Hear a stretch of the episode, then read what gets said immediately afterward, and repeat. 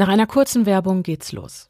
Wir schreiben den Monat Mai und das bedeutet nicht nur, dass der Frühling Einzug gefunden hat, sondern auch, dass die Steuererklärung wieder mal fällig ist. Für viele ein lästiges Thema, aber unser modernes Zeitalter macht es möglich, dass sogar das Einreichen der Steuererklärung Spaß macht. Zumindest ein bisschen. Mit der App Steuerbot erledigt ihr eure Steuererklärung nämlich komplett im Chat. Das Ganze sieht dann im Wesentlichen so aus, als würde man über WhatsApp mit einem Steuerberater schreiben und das auf ziemlich lockere und wenig formale Art und Weise. Ich fand das Konzept so cool, dass ich es gleich mal getestet habe und damit ihr euch das Ganze etwas besser vorstellen könnt, habe ich das Ganze einfach mal mitgefilmt. Das Video seht ihr dann entweder in meiner Story auf Instagram oder unter dem Highlight mit dem Namen Steuerbot. Mir persönlich hat dieses Konzept komplett den Schrecken vor der ganzen Sache genommen. Normalerweise stand mir bei den ganzen Formularen und Paragraphen nämlich immer der Angstschweiß auf der Stirn, aber für die Steuererklärung mit Steuerbot braucht ihr absolut kein Steuerwissen und ihr könnt de facto keine Fehler machen. Die App ist also definitiv auch für absolute Steuerlaien geeignet. Sollten aber doch mal Fragen offen bleiben, unterstützt euch der Support jederzeit gerne mit einer garantierten Antwortzeit innerhalb von 24 Stunden. Wenn ihr alle eure Angaben gemacht habt, übernimmt Steuerbord über die offizielle Elster-Schnittstelle auch die Übermittlung der Steuererklärung an das Finanzamt. Also auch damit habt ihr absolut nichts zu tun. Alles, was ihr braucht, ist eure Lohnsteuerbescheinigung und dann kann es auch schon losgehen. Bereits mehr als 12 Millionen Menschen haben Steuerrückerstattungen bekommen und das im Durchschnitt in Höhe von 1072 Euro. Das sagt die Auswertung des Statistischen Bundesamts. Eine Steuererklärung kann sich also wirklich lohnen. Ich habe damals zu Uni-Zeiten auch immer so um die 1000 Euro rückerstattet bekommen. Und ich weiß, dass viele von euch Studenten sind. Also wenn das nicht die Moral hebt, dieses leidige Thema Steuern einfach mal anzugehen, dann weiß ich auch nicht. Und für all diejenigen unter euch, die ihre Steuererklärung dieses Mal mit Steuerbot machen möchten, haben wir auch eine Kleinigkeit. Und zwar könnt ihr euch mit dem Code Stimmen komplett in Großbuchstaben 10 Euro Rabatt sichern und ihr zahlt danach nur noch maximal 19,95 Euro für das Einreichen eurer Steuererklärung, was Steuerbot zum derzeitig günstigsten Anbieter auf dem Markt macht. Also guckt euch die App an, probiert es aus. Alle Infos und den Link zum Sparen findet ihr auch nochmal in den Show Notes, der Folgenbeschreibung und unserem Linktree. Wir bedanken uns bei Steuerbot und euch wünschen wir viel Spaß beim Hören.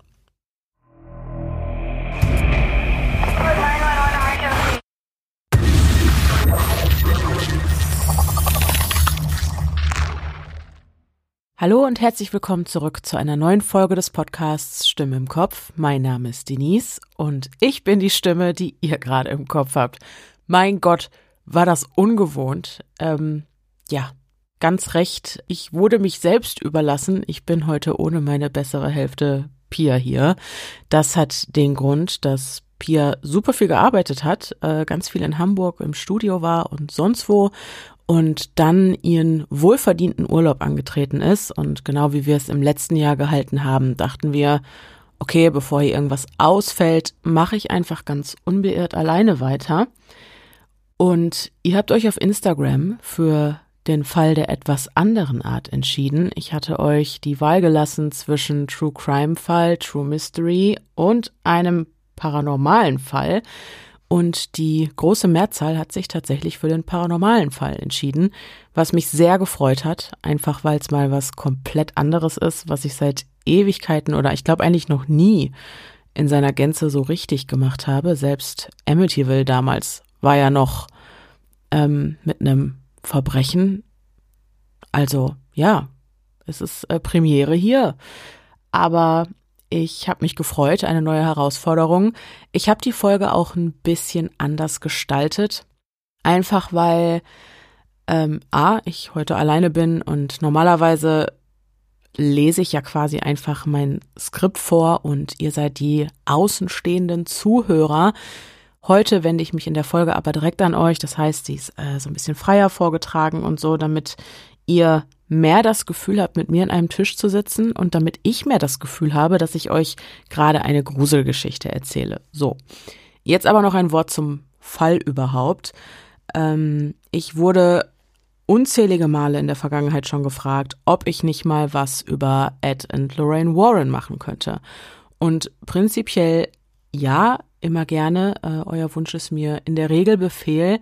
Aber gerade bei so paranormalen Fällen, die komplett ausgeschlachtet wurden, wo die Geldmaschine so richtig gemolken wurde, da bin ich leider immer extrem skeptisch. Und wenn ich das Gefühl habe, dass da vieles vielleicht ein bisschen, ja, spektakulärer und ausgeschmückter beschrieben wurde, als es tatsächlich war und dass da vieles so sensationalisiert wurde, damit man eben den maximalen Profit aus der Sache schlagen kann, dann dann, dann wird's für mich irgendwie unglaubwürdig und dann ist es für mich auch irgendwie nicht mehr richtig gruselig. Und deswegen habe ich mich bislang nicht so wirklich an solche Fälle rangetraut. Ich will auch niemandem was unterstellen, überhaupt nicht. Das ist nur einfach das, was mein innerer Skeptiker, der nun mal sehr ausgeprägt ist, mir bei solchen Fällen ähm, immer in den Kopf wirft.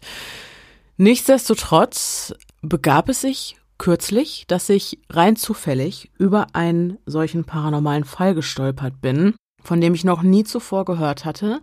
Es gibt keine große spektakuläre Verfilmung dazu. Es gibt auch kein Buch, wo irgendwelche Verläge dranhängen oder so. Ähm, es gibt ein Buch, ja, das wurde von einer Frau veröffentlicht, die in dem Haus, um das es gehen wird, gewohnt hat. Doch wurde dieses Buch auch ähm, selbst veröffentlicht, also ohne Verlag, self-published.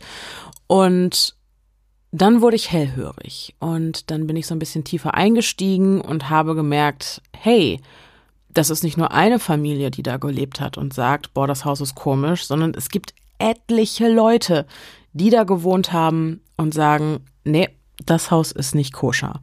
Und das ist auch nicht wirklich oft der Fall, wenn ich mich so zurückerinnere. Zumindest nicht in den Fällen, von denen ich bislang gehört habe. Mein Interesse war also geweckt. Ich habe besagtes Buch gelesen und heilige Macaroni. Ich weiß nicht, wann ich mich zuletzt so gegruselt habe. Wirklich. Und auch da dachte ich, okay, es ist vielleicht ganz gut, dass ich die Folge alleine ohne Pia mache. Weil ich glaube, die, die, die wäre einfach durchgehend am Weinen gewesen. Grüße gehen raus an Pia im Übrigen. Ich hatte sie vor dieser Folge gewarnt. Ähm, sie will sie trotzdem hören und sie ist ein bisschen traurig, dass sie nicht dabei sein kann. Aber ihre Reaktion lassen wir euch dann einfach mit der nächsten Folge zukommen oder so. Und ähm, ja, ich habe mich auf jeden Fall während der Zeit, in der ich an dieser Folge gearbeitet habe, jeden Abend des Todes gegruselt. Ich habe Angst vor Fenstern seit neuestem und ich bin wirklich nicht mehr leicht zu erschrecken. Also zieht euch warm an, meine Freunde, und ich glaube, in Anbetracht des exorbitant hohen Gruselfaktors ähm, ist es ganz gut, dass ich diese Folge ein bisschen freier vortrage und auch ab und zu mit euch quasi direkt ins Gespräch gehe, dann habt ihr nicht das Gefühl, so alleine zu sein. Und ich hatte auch nicht so das Gefühl, alleine zu sein bei der Aufnahme. Gut, ich hoffe, dass euch der Grusel, den euch diese Folge höchstwahrscheinlich, da lege ich meine Hand für ins Feuer, bescheren wird, und dabei ist es völlig egal, ob ihr an Geister glaubt oder nicht. Ich sage euch, selbst wenn ihr absolut nicht an sowas glaubt, ich bin wie gesagt auch sehr skeptisch, es ist trotzdem einfach verdammt gruselig. Jedenfalls hoffe ich, dass euch der Grusel dieser Folge ein wenig über den Trennungsschmerz von Pia hinweg hilft. Und ich würde sagen, wir gehen rein ins Hinsdale House of Horrors.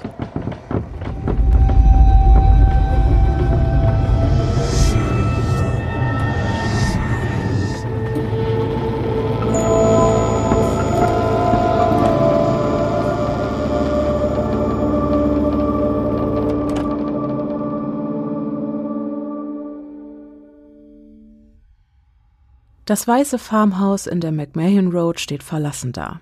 Umringt von nichts als Wiesen, Wäldern und Bergen liegt es im Nebel, isoliert und abgeschieden von jeglicher Zivilisation. Eine ländliche Idylle, die man im Bundesstaat New York zunächst vielleicht nicht erwarten würde, doch handelt es sich bei dem Örtchen Hinsdale mit seinen überschaubaren 2000 Einwohnern um eine Kleinstadt, an der das hektische Großstadtleben des Big Apples gänzlich vorbeigeht. Erbaut wurde das Hinsdale Haus im Jahr 1853 und das Grundstück, das es umgibt, umfasst mehr als 40 Hektar. Der Grund und Boden, auf dem das Haus steht, soll sehr geschichtsträchtig sein. So ranken sich allerlei Mythen und Legenden um diesen mystischen Ort, an dem noch heute immer wieder alte Relikte gefunden werden, die von einer dunklen Vergangenheit erzählen. Lange bevor das Farmhaus an der McMahon Road erbaut wurde, sollen indigene Völker dieses Fleckchen Erde bewohnt haben. Das westliche New York soll den Native Americans mit seinen vielen Flüssen, Seen und Tälern eine hervorragende Heimat und unendliche Weiten fruchtbaren Bodens geboten haben, bis die Europäer das Land besetzten und viele der Ureinwohner töteten. Manche sagen, ein Fluch laste seither auf dem einst so heiligen Land, der es jeder Menschenseele, die es wagt, die Ruhe der Toten dort zu stören, versagt, weiterzuziehen und sie fortan heimsucht, bis auch sie dem eisigen Griff des Todes nicht länger entrinnen kann und das Haus sich auch ihre Seele zu eigen macht, wo sie bis in alle Ewigkeit gefangen sein wird. Klingt klischeehaft und abgedroschen, ist es vermutlich auch. Auch wenn bei Umbauarbeiten auf dem Grundstück Fallspitzen und Knochen, darunter wohl auch menschliche Überreste, gefunden werden konnten und natürlich nicht auszuschließen ist, dass auch in Hinsdale einst indigene Völker ansässig waren, deren Existenz vielleicht sogar ein unschönes Ende gefunden hat, so lässt sich zumindest die Legende eines großen Massakers als Hoax entlarven. Das Hinsdale Haus steht also auf keinem Massengrab und auch auf keiner Ruhestätte. Und doch ist nicht von der Hand zu weisen, dass in dem einsamen Farmhaus an der McMahon Road seltsame Dinge vor sich gehen. Aber erstmal zur Geschichte des Hauses. Bei seinen ersten Besitzern soll es sich um die Everett-Brüder gehandelt haben, die das Haus 1853 erbauten und sich, so die Überlieferung, auf einem Weg nahe des Hauses, der viel von Postkutschen befahren wurde, auf die Lauer legten, um die passierenden Menschen zu überfallen, auszurauben und anschließend sogar zu töten. Ihre Leichen sollen sie im Keller des Farmhauses versteckt haben, bis sie sie nachts im Schutze der Dunkelheit irgendwo auf dem Grundstück vergraben konnten. Ich konnte allerdings keine handfesten Beweise finden, die diese Mordserie belegen. Es kursieren lediglich viele Geschichten über die Everett-Brüder auf Blogs und in Foren. Diese Sage über das Hinsdale-Haus scheint also lediglich über Mundpropaganda ihren Weg in die heutige Zeit gefunden zu haben. Nach den Everett-Brüdern kaufte eine Familie Burton das Haus, über die jedoch nicht viel bekannt ist. Die nächsten Eigentümer waren die McMahons, eine Familie, die von Irland in die USA emigriert war. Das Hinsdale-Haus befand sich sage und schreibe 70 Jahre in ihrem Besitz, weshalb auch die Straße vor dem Haus nach ihnen benannt wurde und noch heute den Namen McMahon Road trägt. Bei der McMahon Road handelt es sich um einen langen Feldweg, der einem direkt zum Hinsdale-Haus und damit geradewegs in eine Sackgasse führt. Jeder, der diesen geschichtsträchtigen Ort besuchen will, muss also zunächst diese Straße passieren, denn eine andere Route gibt es nicht. Gleich an der Einfahrt zur McMahon Road stand bis zum Jahr 2003 noch ein großer Baum, ein Henkersbaum, um genau zu sein. Bis in die 1890er Jahre galt das Hängen als die am häufigsten angewandte Hinrichtungsmethode in den Vereinigten Staaten und genau für diese Zwecke soll der Baum an der McMahon Road genutzt worden sein. Doch eine Hinrichtung ist den Menschen ganz besonders im Gedächtnis geblieben. Einst soll ein frisch vermähltes junges Paar das Haus in Hinsdale bewohnt haben. Sie hatten nicht viel Geld, heirateten im kleinen bescheidenen Kreis und führten ein gewöhnliches Leben, bis der Mann seiner Pflicht nachgehen und in den Krieg ziehen musste. Vermutlich befinden wir uns auf dem Zeitstrahl gerade irgendwo zwischen den Jahren 1861 und 1865, denn zu dieser Zeit gab es in den USA viele Bürgerkriege. Da macht es also tatsächlich Sinn, dass der Mann irgendwann in dieser Zeitspanne dazu gezwungen war, seinen Wehrdienst anzutreten. Seine Frau blieb also alleine in dem Farmhaus an der McMahon Road zurück, doch hatte ihr Mann ja ein Andenken dagelassen, denn sie war schwanger. Ihr Bauch wuchs und einige Monate nachdem ihr Mann in den Krieg gezogen war, war ihre Schwangerschaft für jeden ersichtlich, doch konnte man damals natürlich noch nicht nachweisen, in welcher Schwangerschaftswoche sich die Frau befand. Die Leute haben also nur gesehen, die Frau ist schwanger, doch war ihr Mann nicht in der Nähe. Ergo, sie muss Ehebruch begangen haben. Ein Vergehen, das zur damaligen Zeit mit dem Tode bestraft wurde. Die Frau wurde am Baum an der Einfahrt zur McMahon Road gehängt und wenig später irgendwo auf dem Grundstück begraben. Als ihr Mann einige Zeit später aus dem Krieg zurückkehrte, fand er das Haus verlassen vor und von seiner Frau fehlte jede Spur. 2003, also vor gar nicht allzu langer Zeit, wurde der Henkersbaum allerdings von einem Blitz getroffen, der ihn vollständig zerstörte und zum Einsturz brachte. Doch sollen an der Stelle auf dem Grundstück, wo der Baum einst stand, noch immer Holzteile von diesem herumliegen. Und viele Besucher, die dorthin fahren, um sich selbst ein Bild vom Hinstellhaus zu machen, sammeln die Holzteile des Baumes auf und nehmen sie dann als Andenken mit nach Hause. Doch soll das aufgrund des verfluchten Bodens, auf dem der Baum gewachsen ist, Unglück bringen. Also besser nicht machen. In den 60er Jahren kam es zwischen zwei Brüdern, die durch den Wald hinter dem Haus spazierten, zu einer Auseinandersetzung. Der Ältere hatte seinem jüngeren Bruder mitgeteilt, dass er vom Katholizismus zu den Zeugen Jehovas konvertieren wolle, was zu einem heftigen Streit führte, der darin mündete, dass der jüngere der beiden seinen älteren Bruder versehentlich erschoss. Ende der 60er kaufte dann die Familie Rees das ganze Grundstück auf, welches sich ab da bis in die frühen 70er in ihrem Besitz befand. Die Reeses nahmen allerlei Umbaumaßnahmen auf dem Land vor. So wurde eine alte Scheune im Garten des Hauses abgerissen und stattdessen ein Teich ausgehoben und etwas abseits des Hauses wurden hinter einem Berghang am Waldrand viele kleine Hütten errichtet. Am 18. Juli 1970 zog dann die Familie Dandy in das Haus.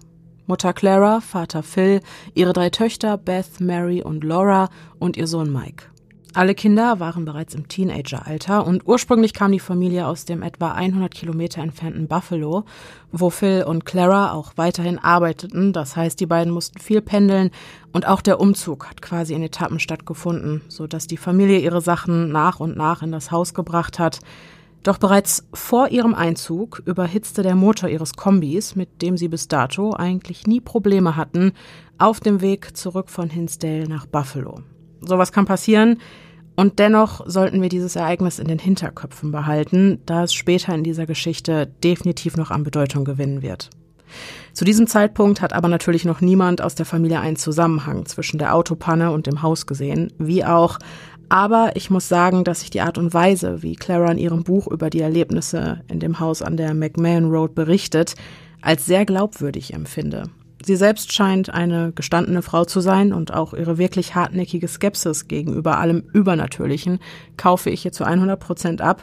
Sie schildert die Vorfälle in ihrem Buch sehr unaufgeregt, wenig reißerisch und wenn ich das jetzt zum Beispiel mit dem Buch The Amityville Horror, welches ich auch zu Recherchezwecken gelesen habe, vergleiche, dann muss ich wirklich sagen, dass Echoes of a Haunting von Clara Miller meiner bescheidenen Meinung nach weitaus glaubwürdiger ist sodass sogar mein innerer Skeptiker stellenweise sehr ins Wanken geraten ist. Aber sehen wir mal weiter.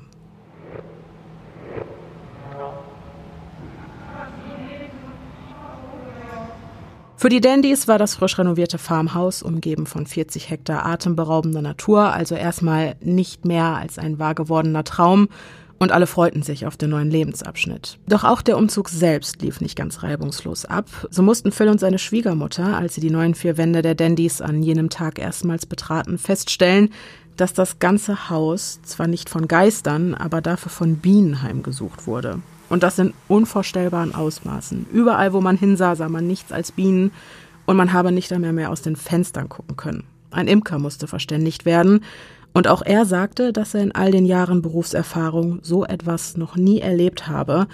Und das Erste, was Clara sah, als sie wenig später mit den Kindern am Haus ankam, war, wie ihr Mann zusammen mit ihrer Mutter wirklich säckeweise tote Bienen aus dem Haus schleppte. Schade natürlich um die Bienen, aber nur so konnte Familie Dandy ihr Haus letzten Endes doch noch an jenem Tag beziehen. Doch scheinen die Komplikationen, die der Umzug mit sich brachte, gerade erst der Anfang einer regelrechten Pechsträhne gewesen zu sein. In den auf den Einzug folgenden Wochen verletzte sich ständig jemand aus der Familie. Und auch sowas kann natürlich passieren. Gerade in turbulenten Lebensphasen gehören die kleinen Katastrophen des Alltags zum Leben nun mal dazu. Doch ist die Frequenz, in der Familie Dandy in diesen Monaten die Notaufnahme frequentierte, wirklich besorgniserregend. Alles hatte mit Tochter Mary angefangen, die nach einem Fahrradunfall am Kinn genäht werden musste. Kurz darauf hatte auch Tochter Laura einen Fahrradunfall, der ihr eine Wunde am Fuß bescherte, die sich zu allem Übel auch noch mit Staphylokokken infizierte. Sohn Mike überschüttete seinen Bauch eines Abends versehentlich mit kochendem Wasser. Claire brach sich einen Finger, als sie Reparaturen am Rahmen eines Fensters vornahm. Mike schnitt sich beim Versuch, aus einer Glasflasche eine Vase zu basteln, so tief in den Finger, dass er eine Sehne durchtrennte. Vater Phil schnitt sich ebenfalls bis auf den Knochen in den Finger, als er ein liegen gebliebenes Fahrzeug vor dem Haus durch den Schnee schob. Beth fiel im Sportunterricht hin und brach sich den Arm. Mike brach sich den Zeh bei einem Basketballspiel, Laura beim Sport den Fuß und Claras Mutter stürzte nach der Heimkehr von einem Besuch im Haus ihrer Tochter zurück in Buffalo die Treppe herunter und brach sich das Bein. Zudem bot die Familie Dandy schon immer vielen Tieren ein Heim, darunter Wellensittiche, Hunde, Katzen, Meerschweinchen, ein domestiziertes Stinktier namens Dolly und ein paar Waschbären. Doch starben in den ersten drei Monaten nach dem Einzug drei von den Tieren und sie alle wurden bis dato in Marys neuem Zimmer gehalten. Ein Raum, dem für den weiteren Verlauf der Geschichte auch noch eine größere Bedeutung zukommen wird. Was das Auftreten paranormaler Begebenheiten betrifft, fing alles mit plötzlichen mysteriösen Anrufen an. Das Telefon klingelte, oft zu unchristlichen Zeiten, und entweder war niemand in der Leitung oder aber es sei nur ein leises Flüstern oder knisternde Störgeräusche zu hören gewesen. Wenn man sich auf dem Grundstück im Freien befand, soll man gelegentlich sogar ein entferntes Säuseln im Wind vernommen haben können. Um die Umgebung ihres neuen Zuhauses zu erkunden, nutzte Clara nach ihrem Einzug einen ihrer Feierabende für einen ausgedehnten Spaziergang mit ihrem Hund Lassie. Gemeinsam durchkämmten sie den Wald, der sich hinter dem kleinen Bergkamm abseits des Grundstücks erstreckte. Es dämmerte bereits und plötzlich fror Claras Hund ohne jeden ersichtlichen Grund die Ohren gespitzt in ihrer Bewegung ein. Und dann hörte Clara es auch. Entfernte gregorianische Gesänge sollen sich ihren Weg durch das Dickicht gebahnt haben. Clara und ihr Hund liefen weiter und der Gesang stoppte. Der Rest des Spaziergangs verlief unauffällig, bis die beiden auf dem Rückweg dieselbe Stelle ein weiteres Mal passierten und erneut der ominöse Chorgesang an ihre Ohren drang, und auch Lassie zeigte dieselbe Reaktion wie auf dem Hinweg. Da Clara die ungewöhnliche Begebenheit einfach keine Ruhe ließ, zumal es in der Umgebung weder eine Kirche noch ein Kloster oder ähnliches gab, kehrte sie am nächsten Tag zusammen mit Mary, Laura, Beth und einer Freundin ihrer Töchter zu der Stelle im Wald zurück. Alle Anwesenden konnten den Gesang deutlich hören, sowohl auf dem Heimweg als auch auf dem Rückweg, aber nur an dieser einen bestimmten Stelle. Die fünf wollten gerade weiterlaufen, um vor Einbruch der Dunkelheit das Haus zu erreichen, als der Gesang plötzlich stoppte. Für etwa 30 Sekunden herrschte absolute Stille, bis die Stimme eines einzelnen Mannes zu hören war, der eine Art Gebet in einer ihnen unbekannten Sprache aufsagte. Clara ist sich nur sicher, dass es sich bei der Sprache nicht um Latein handelte und beschreibt das Gefühl, das diese Situation in ihr auslöste mit den Worten, der Gesang war unheimlich, aber das Gebet war schlimmer. Nach ihrer Rückkehr wollte sich dann auch Mike davon überzeugen, dass seine Mutter und Schwestern sich das, was sie da im Wald gehört haben wollen, nicht nur eingebildet hatten. Und etwa eine Woche später suchte auch er zusammen mit ein paar Freunden besagtes Waldstück auf. Doch war da kein sakraler Chor, kein gregorianischer Gesang und auch kein Gebet, nur der entfernte Schrei einer Frau, der urplötzlich die Stille zerriss und den Jungen durch Mark und Bein ging. Sie machten kehrt und rannten panisch zurück nach Hause, wo sie sich, genau wie Clara und ihre Töchter es getan hatten, schworen, nie wieder an diesen Ort in den Wäldern zurückzukehren.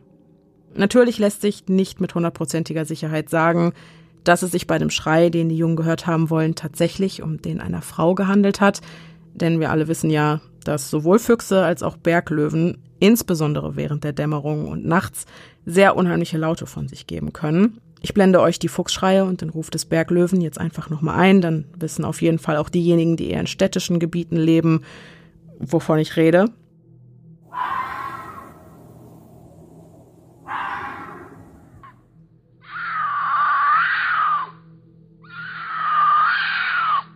Nichtsdestotrotz waren die Dandys weder die ersten noch die einzigen, die diese Gesänge in dem Wald gehört haben wollen. Tatsächlich ist das ein in der Gegend sehr bekanntes Phänomen, um das sich viele Mythen und Legenden ranken. Hier kommen dann auch wieder die Sagen über indigene Völker ins Spiel. Nur waren die Dandys so ziemlich die ersten, die nach einer wahrhaftigen und vor allem greifbaren Ursache für das Phänomen gesucht haben. Doch konnten sie, genau wie viele andere Menschen vor und nach ihnen, keine finden. Zu Begebenheiten dieser Art hatte Clara auch in ihrem Buch geschrieben, dass der Teufel wohl Besseres zu tun hat, als irgendeiner stinknormalen Familie aus New York das Leben schwer zu machen. Sie hat also auch immer erst versucht, rationale und logische Erklärungen für das, was in Hinsdale vor sich ging, zu finden. Nur geriet sie bei diesem Versuch halt immer wieder an die Grenzen des mit dem gesunden Menschenverstand Erklärbaren. Und der für sie nächste logische Schritt war halt Akzeptanz. Die Dinge einfach so hinnehmen, wie sie sind und weitermachen. Und genau dieses Gefühl wurde mir beim Lesen des Buches auch vermittelt. Ich hatte nie den Eindruck, dass das, was in dem Haus passiert ist oder passiert sein soll, zentraler Dreh- und Angelpunkt des Familienlebens war. Und das macht es für mich wiederum umso glaubhafter, weil da keine Schilderungen unnötig in die Länge gezogen oder die Szenarien besonders reißerisch beschrieben wurden. Und ich glaube, so ist es halt, wenn man in einer solchen Situation ist. Das Leben geht weiter, weil was will man machen? Man ist bei solchen Dingen in erster Linie halt erstmal völlig machtlos, was ja auch der Grund ist, warum mir potenziell wahre paranormale Fälle immer mehr Angst machen als True Crime Fälle. Zwischen den Jahren 1970 und 1971 durchlebte die Familie ihren ersten Winter in dem abgelegenen Farmhaus. Eine Zeit, die Clara rückblickend als Baptismus des Feuers oder Feuerbrunst beschreibt. Wie es das Unglück so wollte, sahen sich die Dandys auch noch mit einem ausgesprochen kalten und harten Winter konfrontiert und das irgendwo im Nirgendwo. Von Februar bis April 1971 waren die Wasserleitungen des Hauses zugefroren, weshalb die Familie dazu gezwungen war, alles Wasser, das sie irgendwie benötigte, aus dem Brunnenhäuschen, das sich auf dem Grundstück befand, zu holen. Beim Brunnenhäuschen handelt es sich um so eine kleine Hütte, meist aus Stein oder Holz, die halt über einer Quelle steht. Hier mussten die Dandys dann das zugefrorene Eis auf der Wasseroberfläche zerbrechen, das Wasser mit Eimern abschöpfen und es ins Haus transportieren, um es zum Abwaschen, Baden oder Kochen äh, überhaupt erst benutzen zu können. Und das jeden Tag. Eines Abends, es war bereits dunkel, trug Clara zwei volle Eimer über das Grundstück zurück zum Haus, als sie plötzlich etwas am Himmel entdeckte, das ihre Aufmerksamkeit auf sich zog.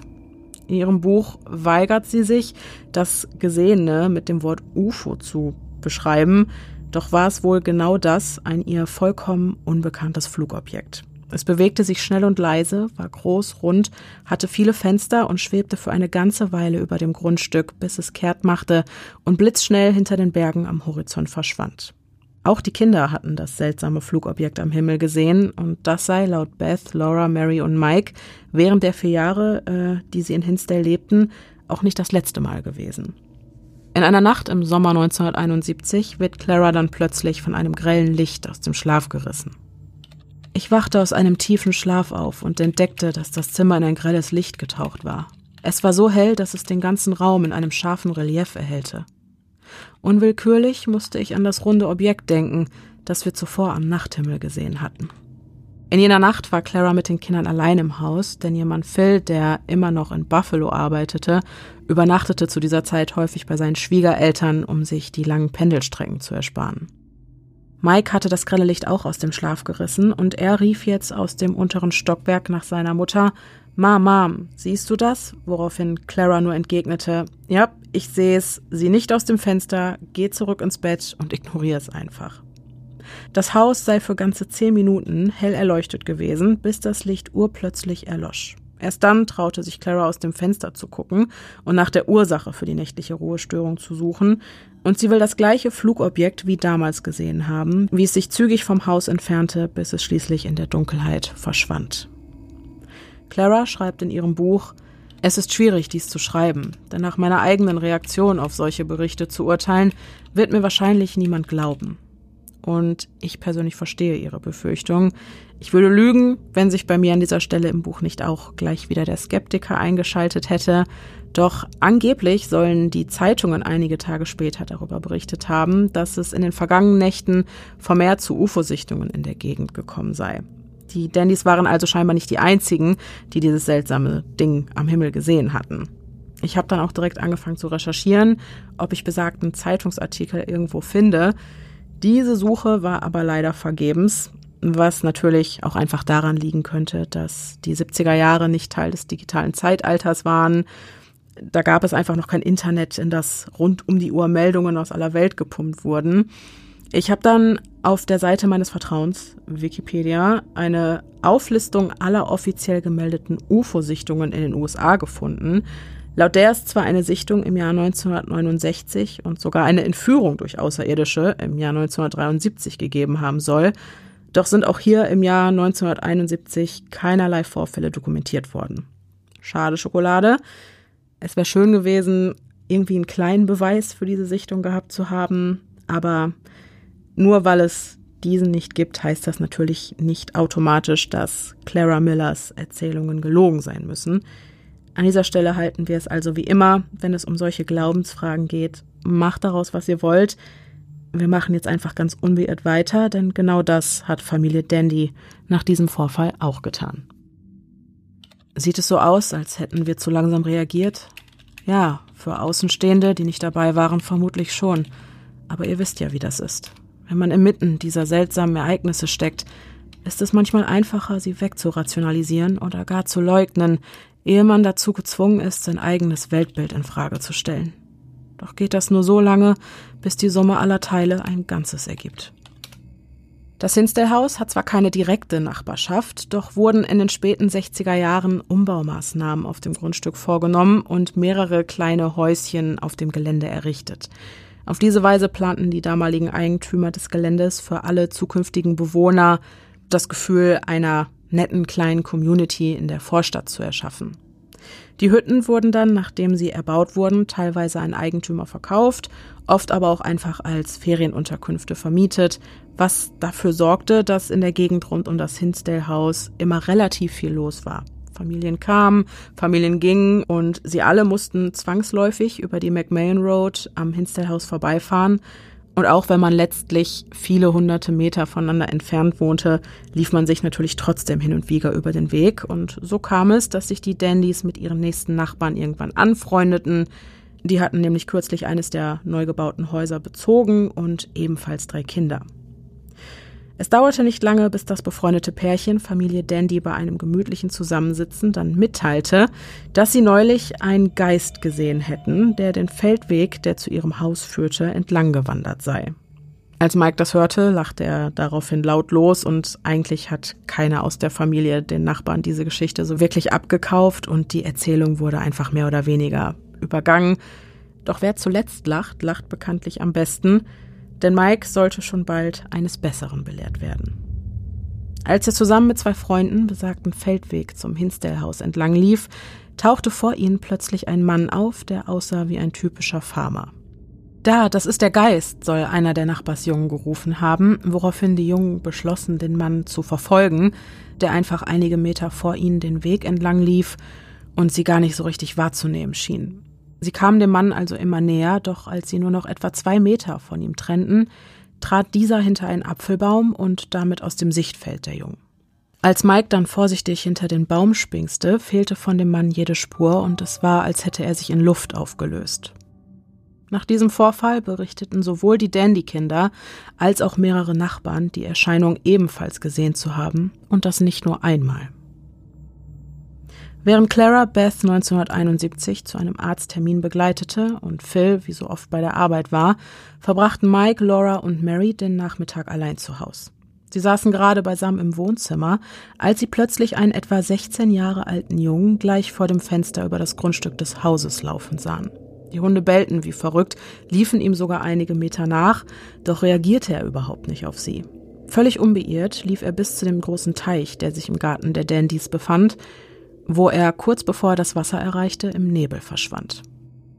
Und auch bei dieser Einsichtung bleibt es nicht. Nachbarn, Kinder, die auf dem Grundstück spielten und Urlauber, sie alle wollen gesehen haben, wie der Junge abwesend auf dem Grundstück der Dandys umherwanderte und schon bald war die Geistersichtung in der Nachbarschaft so bekannt, dass wenn jemand sagte, hey, guck mal, da ist er wieder, jeder wusste, von wem der oder diejenige sprach. Doch interagierte der Junge mit niemandem und reagierte auch auf nichts, was um ihn herum passierte, als wäre er in seiner ganz eigenen Welt gefangen. Manchmal soll er auch mitten in der Nacht sein Unwesen auf den umliegenden Feldwegen getrieben haben.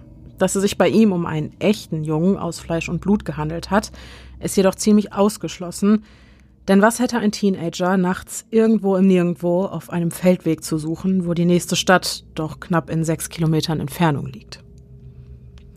1972 besuchten Beth und ihr Bruder Mike den Winterball ihrer Schule in Hinsdale. Es war zwar kalt und ungemütlich, doch war dieser Winter milder als der im Jahr zuvor. Auch wenn draußen immer zu grelle Blitze durch den tiefschwarzen Nachthimmel zuckten, so waren die Straßen frei und Clara hatte demnach eigentlich nichts zu befürchten, als sie zusammen mit ihrer Hündin Lassie gegen Mitternacht in ihr Auto stieg, um ihre beiden Kinder von der Schulveranstaltung abzuholen. Eigentlich. Wir erreichten die Kurve der Straße kurz bevor die McMahon Road einen kleinen Bach überquert, der durch eine Senke läuft. Hat man den einmal überquert, trifft die McMahon Road auf die Hauptstraße. Kurz vor der Senke steht ein großer, abgestorbener Baum neben einem heruntergekommenen Schuppen. Plötzlich erhellte ein Lichtblitz den Himmel vor uns.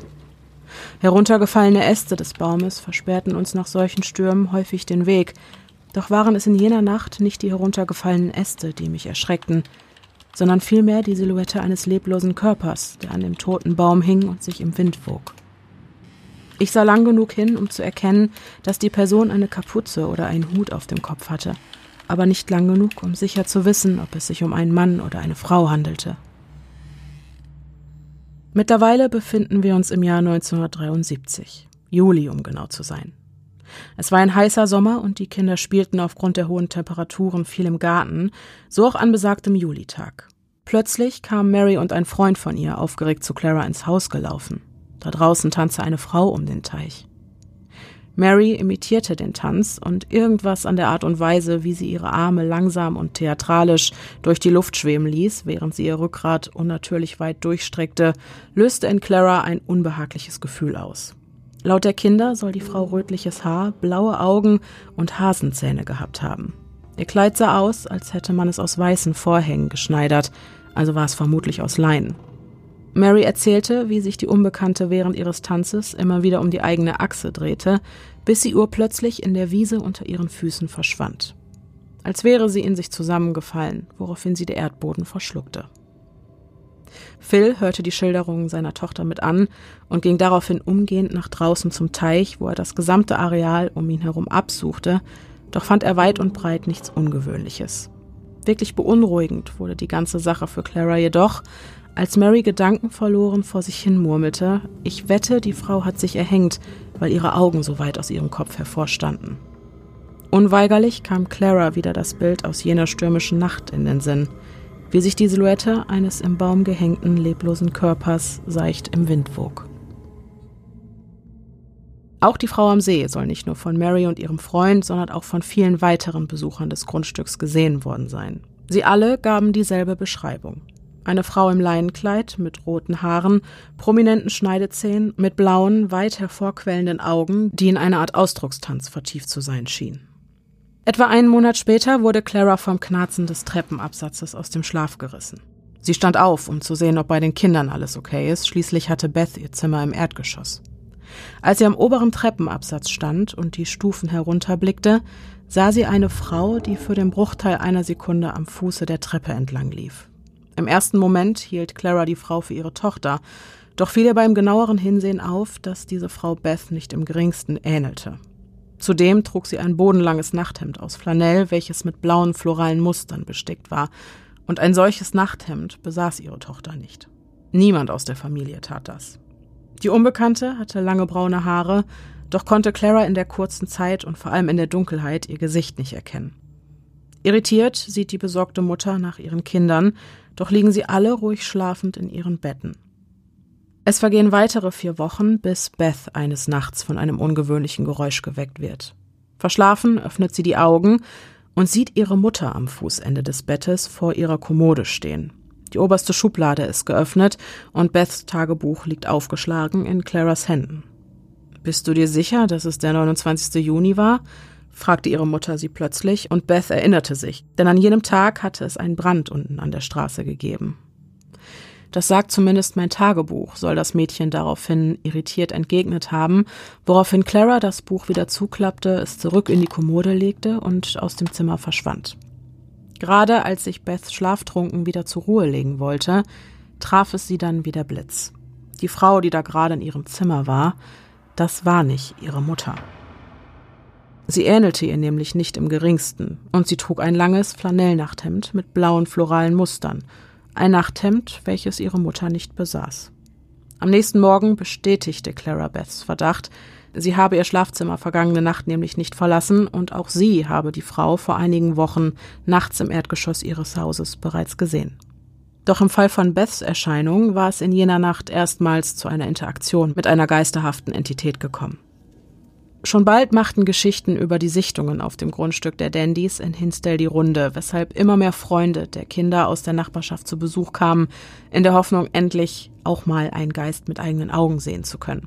Zwei Freunde der Kinder hatten Glück. Sie sahen eines Tages, wie die geisterhafte Erscheinung eines Mannes auf dem Grundstück sein Unwesen trieb. Sie machten sogar ein Foto von ihm, welches die Clara und ihren beiden Freundinnen zeigten, die am selben Tag zu Besuch waren. Das Foto zeigte einen Mann mittleren Alters in einer marineblauen Jacke. Soweit nichts Ungewöhnliches, doch sah seine Nase seltsam deformiert aus. Sie war unnatürlich weit zur Seite gebogen, augenscheinlich gebrochen, und sein Kiefer sah irgendwie schief aus. Überall in seinem Gesicht war Blut, und den Mund hatte der Mann zu einem stummen Schrei weit geöffnet. Auch wenn mir allein die Beschreibung des Fotos einen Schauer über den Rücken gejagt hat, so wollte ich das Bild dennoch sehen, aber bedauerlicherweise hat dieser handfeste Beweis die letzten 50 Jahre wohl nicht überdauert, weshalb uns heute wieder mal nichts weiter bleibt als die Aussagen der Menschen, die dieses Foto gesehen haben wollen. Clara arbeitete all die Jahre über noch in Buffalo. Als sie eines Tages nach einem weiteren langen Tag im Büro nach Hause kam, begrüßten sie ihre Kinder in heller Aufregung. Jemand sei in das Haus eingebrochen. Seltsam war jedoch, dass zwar die Kommoden und Schränke in den Zimmern der Mädchen offen standen und alle ihre Klamotten herausgezogen und überall verteilt wurden, Mikes Zimmer aber nicht angerührt wurde. So macht es zumindest den Anschein. Obwohl der Teenager eine große Menge Bargeld und sogar Waffen in seinem Zimmer lagerte, befand sich sein Zimmer genau in dem Zustand, in dem er es zuletzt verlassen hatte, während Marys Kassettenrekorder aus irgendwelchen unersichtlichen Gründen quer durch den Raum geworfen wurde. Die Familie hatte zu diesem Zeitpunkt auch immer noch drei Hunde und einer von ihnen, Binky, war für sein hitziges Gemüt bekannt und er hätte sich gegenüber eines Eindringlings normalerweise extrem aggressiv verhalten. Doch als die Kinder nach Hause kamen und das Haus verwüstet vorfanden, schlich Binky offensichtlich stark verängstigt mit eingekniffener Rute und geduckt durch das Haus. Ein für ihn sehr ungewöhnliches Verhalten, was in den Köpfen der Familie Dandy die Frage aufwarf, was ihn so sehr hätte verängstigen können. Alles in allem konnte auch Clara ab diesem Punkt nicht länger leugnen, dass in ihren eigenen vier Wänden an der McMahon Road in Hinsdale seltsame Dinge vor sich gingen. Tagtäglich erlebte die Familie alles, was das Repertoire der Spukphänomene zu bieten hat. Ständig waren Schritte zu hören, entweder aus der oberen oder aus der unteren Etage, eben immer dort, wo sich zum aktuellen Zeitpunkt keines der Familienmitglieder aufhielt. Geräusche, als würde jemand in einem anderen Raum ganze Möbel verrücken, insbesondere nachts, wenn die ganze Familie bereits in ihrem Betten lag, nur um das Haus am nächsten Morgen völlig unverändert vorzufinden. Laute Knallgeräusche von allein zufliegenden Türen, die jedoch in erster Linie überhaupt nicht offen gewesen waren, Kältestellen, extreme Temperaturschwankungen, Gegenstände, die plötzlich verschwanden und wenig später an den unmöglichsten Orten wieder auftauchten, und nach Mary sei sogar einmal eine Nachttischlampe geworfen worden, während Mike eines Nachts beinahe von einem Stapel Comics und einem Brettspiel erschlagen wurde, alles Dinge, die er auf einem Regal über seinem Bett gelagert hatte.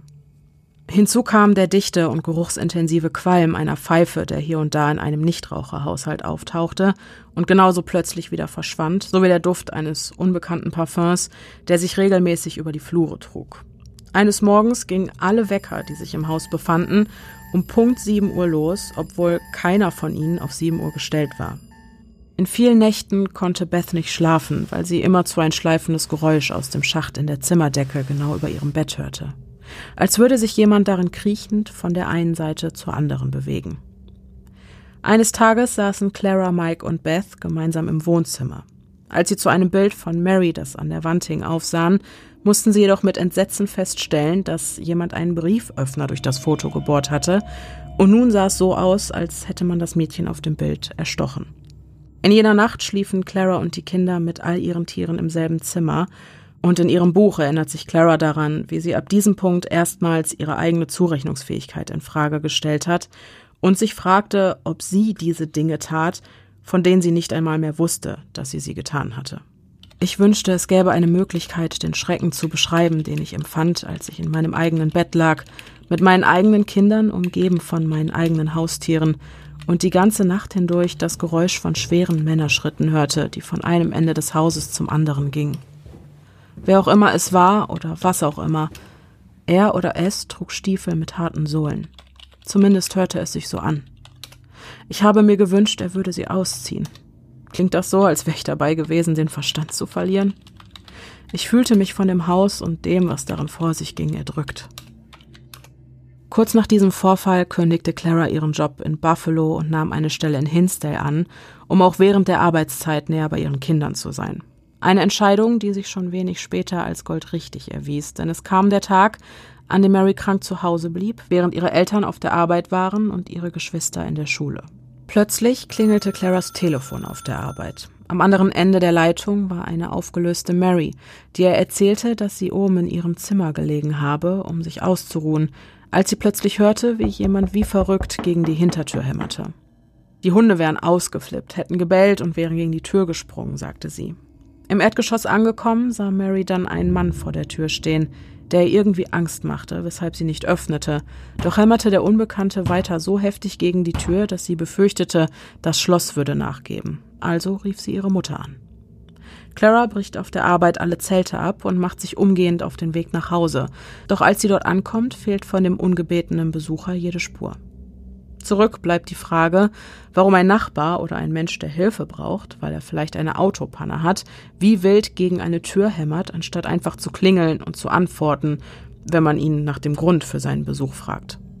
Vorfälle wie dieser wiederholten sich fortan regelmäßig. Angefangen von lauten Knallgeräuschen, als hätte jemand von außen gegen die Tür geschlagen, über ein beständiges Klopfen bis hin zu aggressivem Gehämmer vor den Türen des Hauses. All diese Dinge seien laut Claras Schilderung so oft vorgekommen, dass sie irgendwann schon gar nicht mehr auf das Klopfen und Hämmern reagierte. Ganz egal, wer vor der Tür stand, ein Geist oder ein tatsächlicher Besucher. Da ihr Ehemann Phil nach wie vor in Buffalo arbeitete, bekam er von alledem nicht viel mit. Unter der Woche verbrachte er die Nächte immer noch lieber bei seinen Schwiegereltern, anstatt die weite Strecke zu pendeln. Hinzu kam, dass die Ehe zwischen Clara und Phil mit den Jahren nicht einfacher wurde. Das sei sie wohl nie gewesen, doch hatte Clara nie wirklich das Gefühl, dass Phil ihr glaubte, wenn sie ihm von den Vorkommnissen im neuen Haus erzählte. Und das, obwohl Phil auch schon die ein oder andere unerklärliche Erfahrung in Hinsdale gemacht hatte. Eines Nachts saß er allein im Erdgeschoss, während der Rest der Familie bereits schlief. Als er aus dem Fenster sah, will er einer Gruppe seltsam verzerrter Gesichter vor dem Fenster gesehen haben. In der Annahme, es würde sich bei den Fratzen um eine Gruppe Menschen handeln, die sich unbefugten Zutritt auf das Grundstück verschafft hatte und sich jetzt einen Spaß erlaubte, sprang er auf und rannte in den Garten, um sie zu verjagen. Doch draußen angekommen, war dort niemand mehr zu sehen. Als es dieses Mal Phil war, der irritiert von außen durch das Fenster in das Haus sah, sah er dieselbe Gruppe Gesichter, nur starrten ihm diese dieses Mal vom Inneren des Hauses aus entgegen. Aber auch diese unglaubliche Erfahrung schien für Phil nicht Beweis genug zu sein, weshalb Clara all diese Dinge irgendwann lieber mit sich selbst ausmachte. Doch hatten sich die Eheleute auf diese Weise schon bald so weit auseinandergelebt, dass sie am glücklichsten waren, wenn sie viele Kilometer voneinander trennten. Häufig erlebten die Dandys Nächte, die sie selbst irgendwann als Umbrella Nights bezeichneten. Ein Regenschirm senkte sich über dem Haus und verdichtete diese unsichtbare Macht zu etwas sehr Greifbarem. In jenen Nächten musste man kein Medium sein, um sie wahrnehmen zu können. Auf verschiedene Menschen wirkte sie sich unterschiedlich aus. Einige wurden zunehmend unruhig, andere streitsüchtig und wieder andere spürten, wie ihre Nerven zu dünnen Drahtseilen wurden. Es herrschte ein generelles Gefühl der Erwartung, ein angespanntes Warten darauf, dass der nächste Stein fällt. Es ist schwer, das zu beschreiben. Ich denke, man muss dabei gewesen sein, um es wirklich zu verstehen. Es war jedenfalls wie ein Schirm der Angst, des Grauens, des Unbekannten. Ja, was eigentlich? Ich bin mir immer noch nicht sicher. In diesen Nächten waren die Tiere unruhig, die Vögel spielten verrückt und niemand schlief. Das ganze Haus fühlte sich an, als befände es sich im Zentrum eines Vakuums. In jeder anderen Nacht konnte ich ohne Bedenken im Stockdunkeln die Straße entlang gehen, doch in diesen Nächten standen mir schon allein wegen der Atmosphäre die Haare zu Berge. Anfangs sprach niemand über das, was alle deutlich spüren konnten, bis sich eine gewisse Regelmäßigkeit im Auftreten dieser Umbrella Nights herauskristallisierte. Familie Dandy dokumentierte fortan diese Nächte im Kalender in der Hoffnung, irgendwie ein wiederkehrendes Muster oder einen Zusammenhang, zum Beispiel mit den Mondphasen, zu erkennen, doch schienen die Umbrella Nights ohne jede Vorwarnung und völlig willkürlich aufzutreten. In ihrem Buch erinnert sich Clara an eine dieser Nächte sehr lebhaft zurück. Eines Abends, es war bereits dunkel, stellte sie fest, dass ihr Kater Jinx noch nicht wieder zurück im Haus war, weshalb Clara noch einmal vor die Tür ging, um nach ihm zu rufen. Sie lief also über das Grundstück in Richtung Straße, doch überkam sie plötzlich ein so unbehagliches Gefühl, dass sie dazu gezwungen war, innezuhalten und es sei ihr, egal wie sehr sie sich auch anstrengte, nicht möglich gewesen, weiterzulaufen. Sie sah sich um, doch hatte sich augenscheinlich nichts verändert. Eine ganz gewöhnliche, harmlose Nacht. Laue Temperaturen, eine leichte Brise. Nur war da plötzlich diese Angst, als stünde ein großes Unheil bevor eine dunkle Vorahnung, dessen Wahrnehmung bereits an Claras Bewusstsein klopfte. Sie stand also da und konnte sich nicht mehr rühren, doch gab ihr jede Nervenzelle ihres Körpers den unmissverständlichen Befehl Flieh. Clara entschloss sich also dazu, nicht weiterzugehen und machte stattdessen kehrt und rannte so schnell sie nur konnte zurück ins Haus. Kaum war sie drin angekommen, fiel mit einmal alle Angst von ihr ab. Es war warm, die Räumlichkeiten waren hell erleuchtet, die Kinder waren da, Musik spielte im Radio. Und rückblickend beschrieb Clara diese Szenerie mit den Worten, ich fand mich in einer komplett anderen Realität wieder als noch vor wenigen Sekunden vor dem Haus. Und auf einmal kam mir ihre Reaktion irgendwie total übertrieben vor, weshalb sie zu sich selbst sagte, komm, stell dich nicht so an, jetzt geh da raus und such deine Katze. Clara nahm sich also eine Taschenlampe und ging wieder nach draußen, wo sie in die Büsche leuchtete, in der Hoffnung, ihren Kater irgendwo zu sehen. Und tatsächlich wurde das Licht in einigen Meter Ferne von zwei hell leuchtenden Augen reflektiert. Erleichtert, ihren Kater endlich gefunden zu haben, rief Clara nach ihm, während sie sich ihm langsam näherte. Doch als sie die Stelle erreichte, an der sich Jinx eigentlich hätte befinden müssen, erloschen die beiden Lichtpunkte und von einer Katze war weit und breit nichts zu sehen. Clara sah sich um und ließ den Lichtkegel der Taschenlampe über das Gras wandern, doch konnte sie nichts entdecken, was das Licht hätte reflektieren können, und mit einem Mal überkam sie wieder diese Angst. Vorsichtig machte Clara einige Schritte zurück, leuchtete dabei aber immer noch an die Stelle, wo sie eben noch ihre Katze vermutet hatte. Und plötzlich leuchtete dieses Augenpaar wieder auf. Clara rannte wieder zurück ins Haus, wo sie ihren Kindern von dem, was sie gesehen hat, erzählte, und Beth erklärte sich dazu bereit, sie dieses Mal nach draußen zu begleiten. Die beiden gingen also wieder raus in den Garten, hatten die Tür gerade ein paar Meter hinter sich gelassen, als Beth plötzlich zu ihrer Mutter sagte, Geh zurück ins Haus, hier stimmt was nicht. Beide rannten also wieder zurück ins Haus, doch folgte ihnen dieses Mal ein kleiner schwarzer Schatten, bei dem es sich zum Glück nur um den vermissten Kater handelte. Es gibt Sagen, dass sich auf dem Gelände rund um das Hinsdale Haus eine Art Kuh, Ziegen, Bock, Menschenhybrid herumtreibt. Nur so viel sei an dieser Stelle in den Raum gestellt, nur ist dieser bestimmt nicht so mini wie eine Katze, sondern wahrscheinlich eher sehr viel größer. Auch Beth wurde also von dem plötzlich auftauchenden Gefühl der Angst ergriffen und sie beschreibt das Gefühl, das sie in den Umbrella Nights überkam mit den Worten Es fühlte sich an, als würde mich eine Wand aus Feindseligkeit treffen. So kam sie eines Tages von einem Footballspiel nach Hause und eigentlich war alles wie immer. Ihre Mutter stand in der Küche und machte den Abwasch, summte sogar fröhlich vor sich hin und unterhielt sich auch mit Beth, doch als sie sich Clara näherte, will sie deutlich gespürt haben, dass mit ihrer Mutter irgendwas nicht stimmte, da eben wieder diese unterschwellige Feindseligkeit von ihr ausging. Und auch Mary ging es an dem Tag nicht gut. Sie sei in der Nacht nämlich immer wieder wach geworden, weil sie jemandes Atem in ihrem Nacken spürte. Vorkommnisse wie diese geben uns also eine grobe Vorstellung davon, wie diese Umbrella Nights ausgesehen haben und sich vor allem angefühlt haben. Irgendwann habe Familie Dandy dann einen Umgang mit diesen dunklen Zeiten gefunden, indem sie sich an diesen Tagen einfach im Haus verschanzten, sich möglichst aus dem Weg gingen und das unbehagliche Gefühl einfach aussaßen. Im Blick zurück auf die Umbrella Nights sagt Clara, wir lernen in der Kindheit zwar unsere normalen Gefühle zu deuten, aber leider nicht unseren angeborenen Instinkt, der uns vor paranormalen Ereignissen warnt.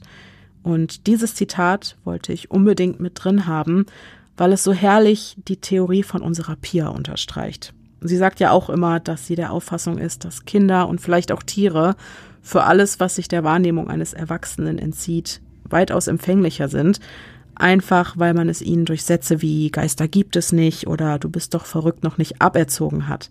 Und indem uns von Kindheitstagen an eingetrichtert wird, dass es solche Dinge nicht gibt und dass der, der daran glaubt, nicht mehr alle Tassen im Schrank hat, weshalb man etwaige Beobachtungen dieser Art besser einfach ignoriert und erst recht nicht kommuniziert, stirbt diese Fähigkeit, diese Dinge wahrzunehmen, vielleicht mit den Jahren einfach ab. Das halte ich zumindest für eine recht plausible Erklärung, und das zeigen ja auch unsere Zuhörerfolgen immer wieder, dass Kinder scheinbar noch einen besseren Draht zur anderen Seite haben als viele Erwachsene. Oder vielleicht auch einfach nur eine lebhaftere Fantasie. Das dann natürlich eurer ganz persönlichen Weltanschauung überlassen.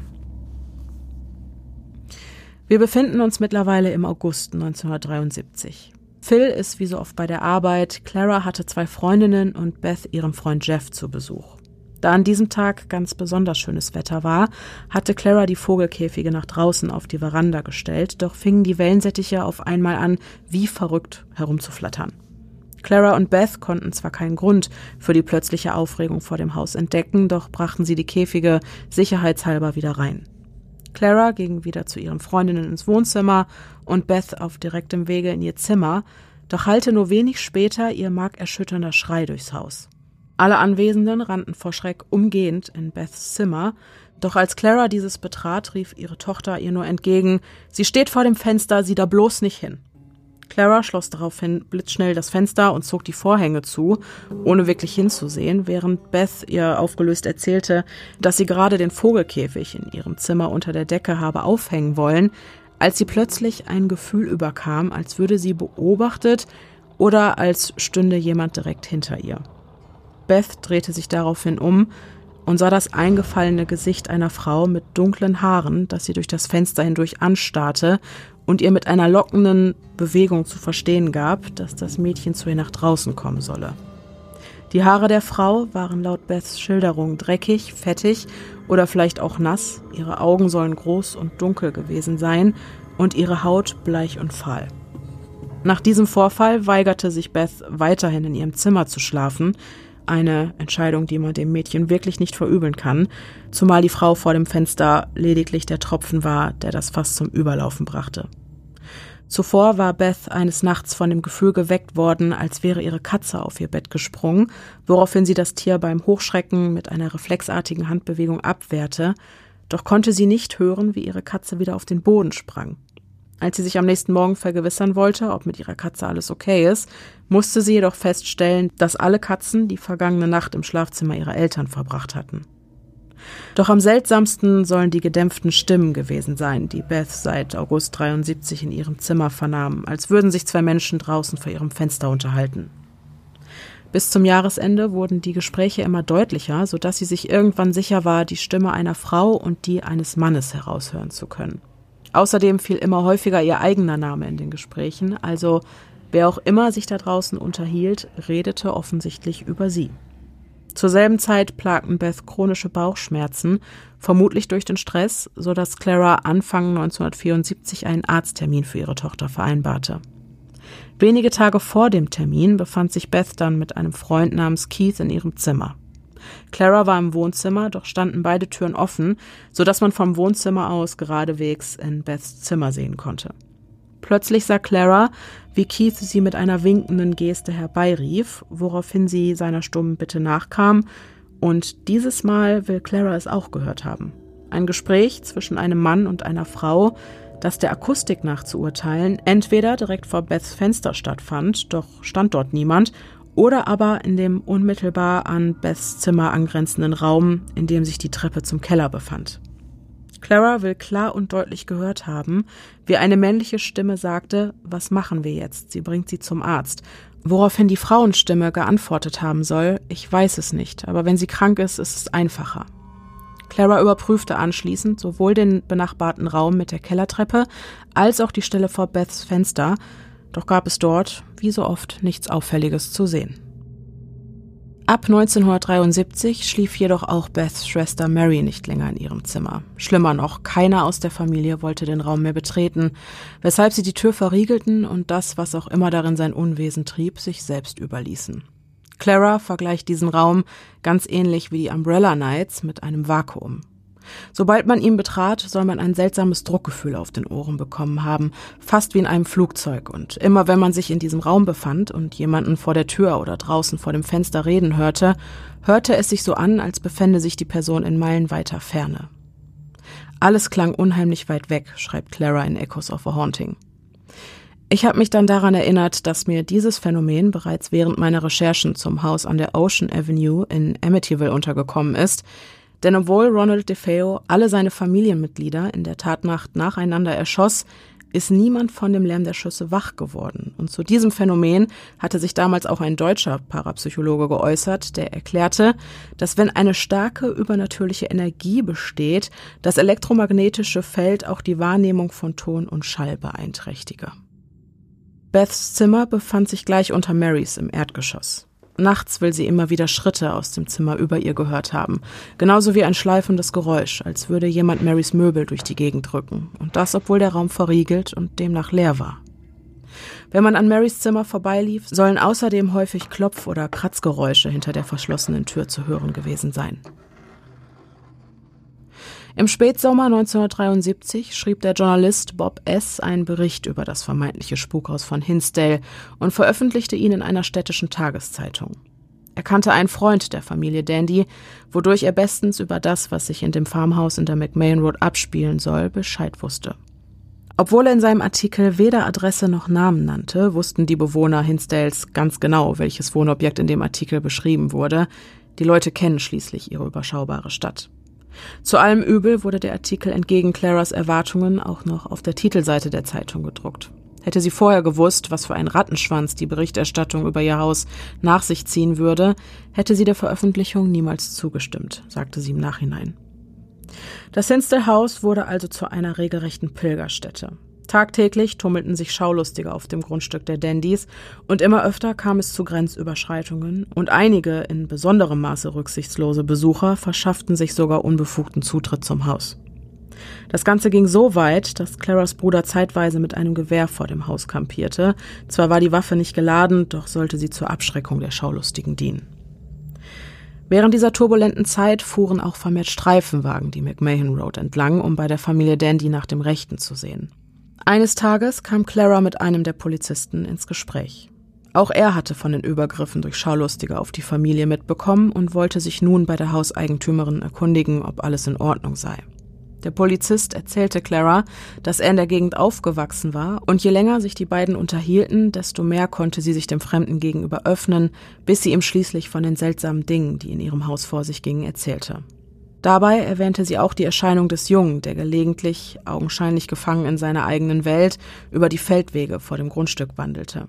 Clara beschrieb dem Polizisten die Optik des Jungen, woraufhin dieser mit Entsetzen reagierte, denn die Beschreibung passte genau auf seinen Bruder, der vor etwa 30 Jahren im Alter von 16 ganz in der Nähe des Grundstücks tödlich verunglückt sei und am Tag seines Todes sogar ähnliche Kleidung wie die geisterhafte Erscheinung getragen haben soll.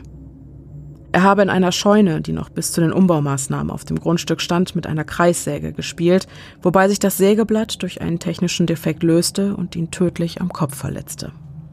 Und tatsächlich gibt es einen Zeitungsartikel vom 25. Juni 1942, der genau diese Geschichte bestätigt. Hinsdale School Student fatally hurt when struck by buzzsaw heißt es im Titel. Bei dem Jungen handelte es sich laut des Artikels um den 16-jährigen Alfred Wara Emerson. Nur ob sein Geist 1973, ganze 30 Jahre später, noch immer sein Unwesen auf dem Gelände des Hinsdale-Hauses treibt, bleibt fraglich. Von allen Kindern der Dandys haben wir von Laura bislang am wenigsten gehört. Das kann daran liegen, dass Clara das Mädchen als ihr Feenkind bezeichnet. Auch wenn sie das ruhigste und zurückhaltendste Kind von allen war, so war sie sehr sensibel und feinfühlig, weshalb sie das Ganze wohl am meisten mitgenommen hat. 1973 fing Laura aus heiterem Himmel an, jeden Mann, der sich auch nur in ihrer Nähe befunden hatte, zu beschuldigen, sie sexuell belästigt zu haben. Natürlich müssen Äußerungen wie diese unbedingt ernst genommen werden, doch war es nicht ihre Tochter selbst, die Clara davon erzählte, sondern ein befreundetes Ehepaar. Zum damaligen Zeitpunkt war bereits offensichtlich, dass das Mädchen in einer schwierigen Lebensphase steckte und unter emotionalen Problemen litt. Zudem bereitete ihr ihre Lernschwäche zunehmend Probleme in der Schule, doch entsprachen Geheimniskrämereien gegenüber ihrer eigenen Mutter einfach so gar nicht ihrer Art. Als Clara Laura zu den Anschuldigungen befragte, habe sie ungewöhnlich formal und distanziert geantwortet und sie wirkte nahezu belustigt über die Besorgnis ihrer Mutter. Clara schreibt in ihrem Buch, es habe sich nicht einmal so angefühlt, als würde sie mit ihrem eigenen Kind sprechen. Kurz darauf kam eine Freundin von Clara zu Besuch. Als sie zusammen mit Laura im Teich vor dem Haus schwimmen gingen, sagte sie zu Laura, schwimm nicht so weit raus, woraufhin sich Laura umdrehte und sagte, ist schon okay, ich weiß, dass ich ohnehin jung sterben werde.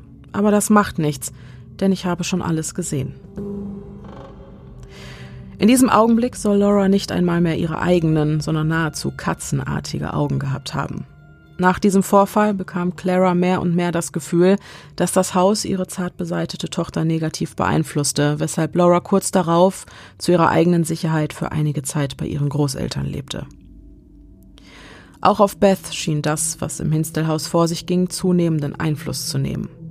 Als Mike einige Freunde für eine Übernachtungsparty zu Besuch hatte, trat Beth urplötzlich zu später Stunde aus ihrem Zimmer. Die Jungs waren noch wach und saßen im Wohnzimmer. Erst dachten sie, sie würde schlafwandeln, denn sie lief ziellos durch das Haus und ging dann in die Küche, wo sie sich vor die Tür setzen wollte, bis Mike intervenierte und sie mit den Worten Okay, Beth, Zeit wieder ins Bett zu gehen, zurück in ihr Zimmer dirigierte. Doch kaum war er zurück im Wohnzimmer, stand Beth wieder hinter ihm, sichtlich erbost über die Bevormundung durch ihren Bruder. Als Mike sie zu beruhigen versuchte, setzte sie sich heftig zu Wehr, trat sogar um sich, bis die Jungen von ihr abließen. Beth setzte sich daraufhin auf einen Sessel im Wohnzimmer und es machte fast den Anschein, als würde sie mit einem unsichtbaren Gegenstand herumspielen, während sie die Worte Den hat mir Mom gegeben, er ist so schön und er gehört mir ganz allein vor sich hin faselte.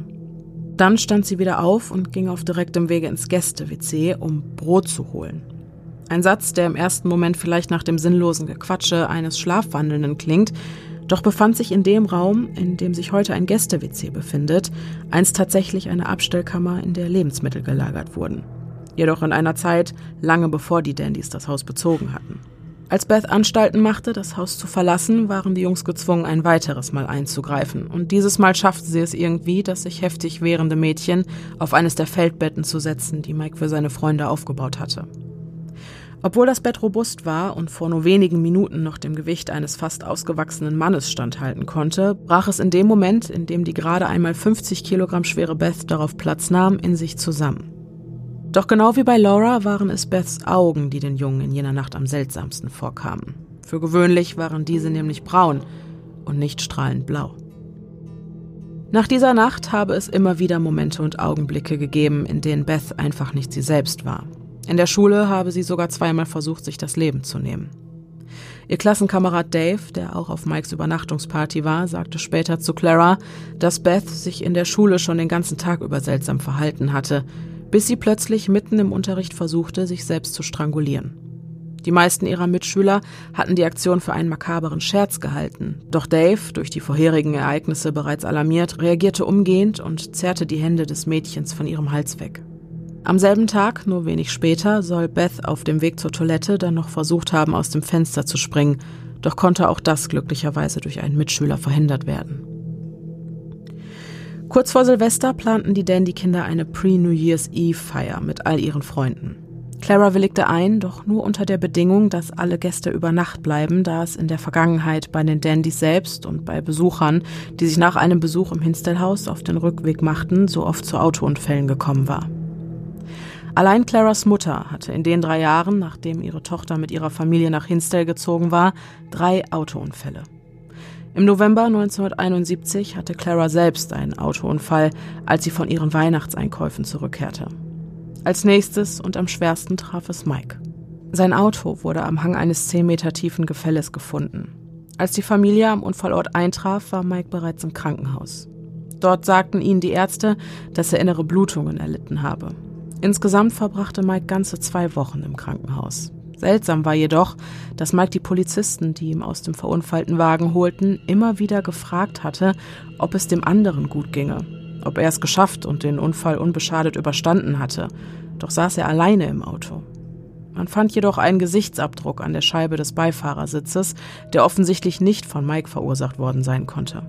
Mike hatte sich während des Unfalls den Kopf am Rückspiegel angeschlagen, der daraufhin aus der Verankerung brach und Mike ein blaues Auge bescherte. Doch sei es laut der Sachverständiger unmöglich gewesen, dass sein Kopf auch noch gegen das Fenster der Beifahrerseite geschlagen war. Es konnte also nie geklärt werden, ob und wenn ja wer sich an besagtem Tag mit Mike im Wagen befand. Sicher ist nur, dass Mike der Unfall beinahe das Leben kostete.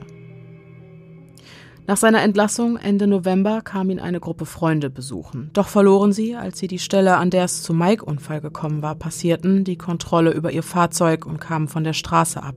Doch kam glücklicherweise keiner der Insassen zu Schaden. Einige Wochen später wurde Beths mittlerweile Ex-Freund Jeff in einen Unfall verwickelt, nachdem er nochmal zum Haus gefahren war, um ein paar seiner Sachen abzuholen. Es war ein regnerischer Tag, was vermutlich dazu beitrug, dass er in einer Kurve die Kontrolle über sein Fahrzeug verlor und mit einem Baum kollidierte. Zwar wurde Jeff bei dem Unfall schwer verletzt, doch behielt er keine bleibenden Schäden. Als Familie Dandy ihn nach seiner Genesung fragte, wie es zu dem Unfall gekommen sei, entgegnete er, dass ihm plötzlich so gewesen wäre, als habe sich der komplette Raum vor seiner Frontscheibe mit Ballons gefüllt, auf denen Fratzen zu sehen gewesen seien. Ein Szenario, das unweigerlich an Stephen Kings S erinnert, doch wurde der Roman erst im Jahr 1986 veröffentlicht. Anfang 1974 kam es innerhalb von zwei Wochen zu vier Autounfällen, die alle in Zusammenhang mit Familie Dandy und dem Hinsdale-Haus standen. Keith, ein Freund der Familie, besuchte die Dandys für mehrere Tage und lieh sich Phils Auto, um in die Stadt zu fahren. Doch wurde er auf dem Weg dorthin auf einer schmalen Brücke von einem Auto angefahren, dessen Abblendlicht nicht eingeschaltet war. Ein paar Wochen darauf traf es Mike ein weiteres Mal. Dieses Mal jedoch ohne blinden Passagier. Die Straßen waren glatt, woraufhin die Reifen nicht mehr auf die Befehle des Lenkrads reagierten und Mike erneut die Kontrolle über das Fahrzeug verlor, welches dann, genau wie bei Jeff, mit einem Baum kollidierte. Das Auto war danach ein Totalschaden und musste ersetzt werden, doch ließ der nächste Unfall nicht lang auf sich warten.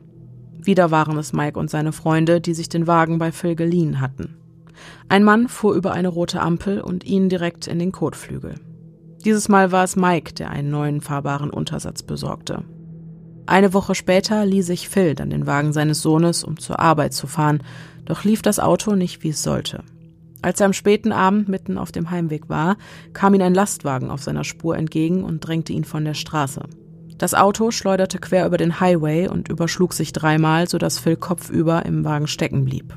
Die Polizei befreite den wie durch ein Wunder unverletzten Mann, doch gaben die Beamten ihm einen Strafzettel wegen der Nichtbeachtung des Rechtsfahrgebots. Zu dieser nicht endenden Pechsträhne an Autounfällen gesellte sich eine Vielzahl immer wieder auftretender technischer Probleme. Auspuffe, die einfach abfielen, undichte Tanks, versagende Bremsen oder Getriebe, die urplötzlich den Geist aufgaben. Allein 1972 rief Clara so oft in der Werkstatt an, dass die Mitarbeiter dort sie bereits am Telefon nur am Klang ihrer Stimme erkannten. Claras Sorge um die jungen Gäste, die zur Silvesterparty kommen wollten, war also mehr als berechtigt. Um ausreichend Schlafmöglichkeiten anbieten zu können, holte Beth einige Decken von dem obersten Regal eines Wandschranks, wobei sie sich jedoch den Rücken verzerrte. Clara hatte noch einige Tabletten eines Muskelrelaxanzes übrig, das ihr nach ihrem Autounfall verschrieben wurde, und sie gab Beth den Blister, damit sie etwas gegen die Schmerzen einnehmen konnte. Danach gab sie ihrer Tochter noch eine Wärmflasche und sagte ihr, sie solle sich einfach etwas ausruhen, bis es ihr besser gehe, woraufhin Beth auf der Couch im Wohnzimmer einschlief. Als Mike und seine Freunde das Haus betraten und ihren Einkauf planten, damit alle zusammen später Pizza machen konnten, sprang Beth plötzlich auf, als wäre nie etwas gewesen, und obwohl sie die Medikamente eigentlich schläfrig hätten machen müssen, wirkte sie auf einmal wieder hellwach und auch der Schmerz schien wie vergessen zu sein. Beth begleitete die Jungs also in den Supermarkt, doch gleich nach ihrer Rückkehr erzählte Mike seiner Mutter, dass sie im Auto zu ihm gesagt habe, dass sie sage und schreibe zehn Tabletten des Muskelrelaxanzes eingenommen hatte. Clara überprüfte daraufhin umgehend den Blister, stellte aber erleichtert fest, dass Beth definitiv keine zehn Tabletten eingenommen haben konnte, zumal sie dann wahrscheinlich nicht mal mehr hätte aufrecht stehen können. Doch plötzlich brach Beth im Wohnzimmer zusammen und war augenscheinlich nicht mehr bei Bewusstsein. Das Mädchen wurde umgehend ins Krankenhaus gebracht, doch sei sie die ganze Zeit über extrem unruhig gewesen, als könne sie einfach nicht stillhalten, obwohl sie immer noch nicht wirklich ansprechbar war. Als ihr Vater Phil sie dann aus dem Wagen heben wollte, wurde ihr Körper erst ganz schlaff und dann mit einem Mal steif wie ein Brett. Im Krankenhaus pumpten die Ärzte dann Beths Magen aus, doch konnten sie keine Rückstände irgendwelcher Medikamente feststellen, wodurch eine Überdosis ausgeschlossen werden konnte. Nur wusste dadurch natürlich niemand, was Beth eigentlich fehlte, weshalb sie für die Nacht zur Beobachtung im Krankenhaus bleiben sollte. Familie Dandy fuhr also ohne ihre Tochter Beth zurück nach Hause, doch wurden Clara und Phil um Mitternacht vom Klingeln des Telefons aus dem Schlaf gerissen. Am anderen Ende der Leitung war Beth, die sagte, sie sei gerade im Krankenhaus aufgewacht und hätte keinerlei Erinnerung an das Geschehene.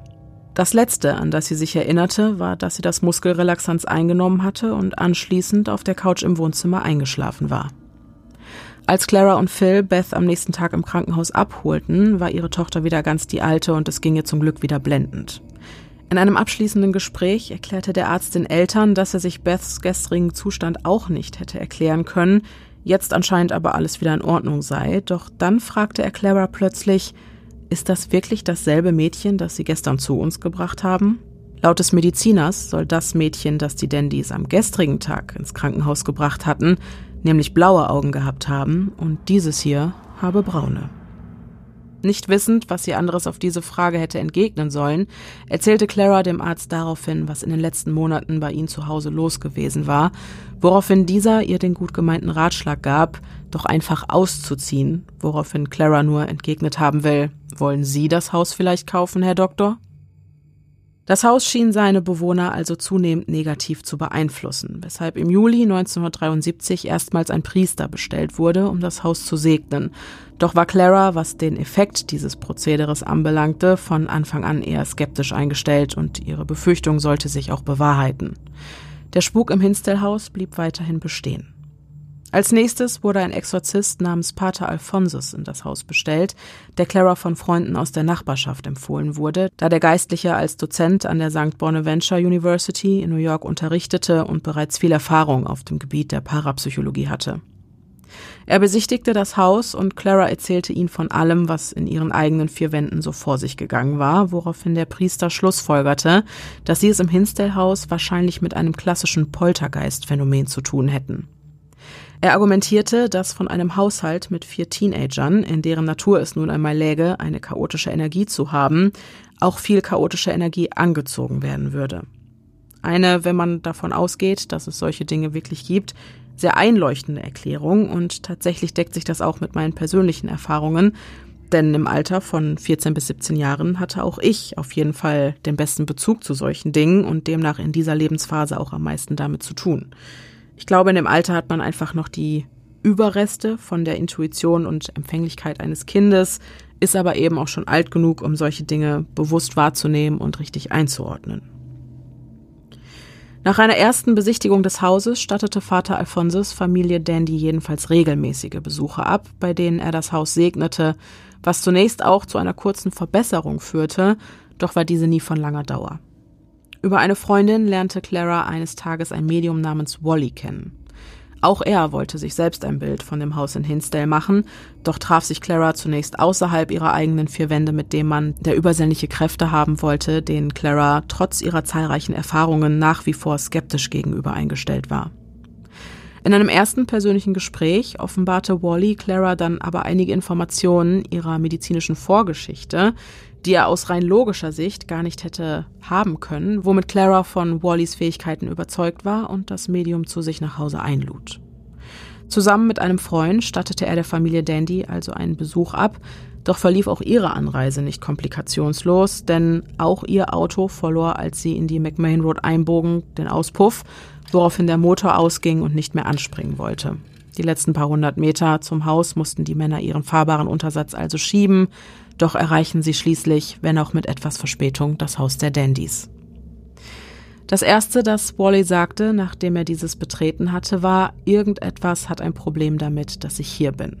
Er sei der Auffassung gewesen, dass die Familie, die vor den Dandys in dem Haus lebte, den Spuk verursacht hatte.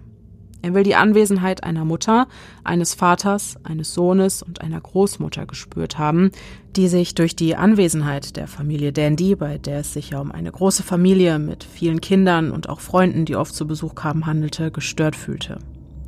Doch wir wissen ja bereits, dass vor den Dandys die Familie Reese in dem Haus an der McMahon Road gelebt hatte.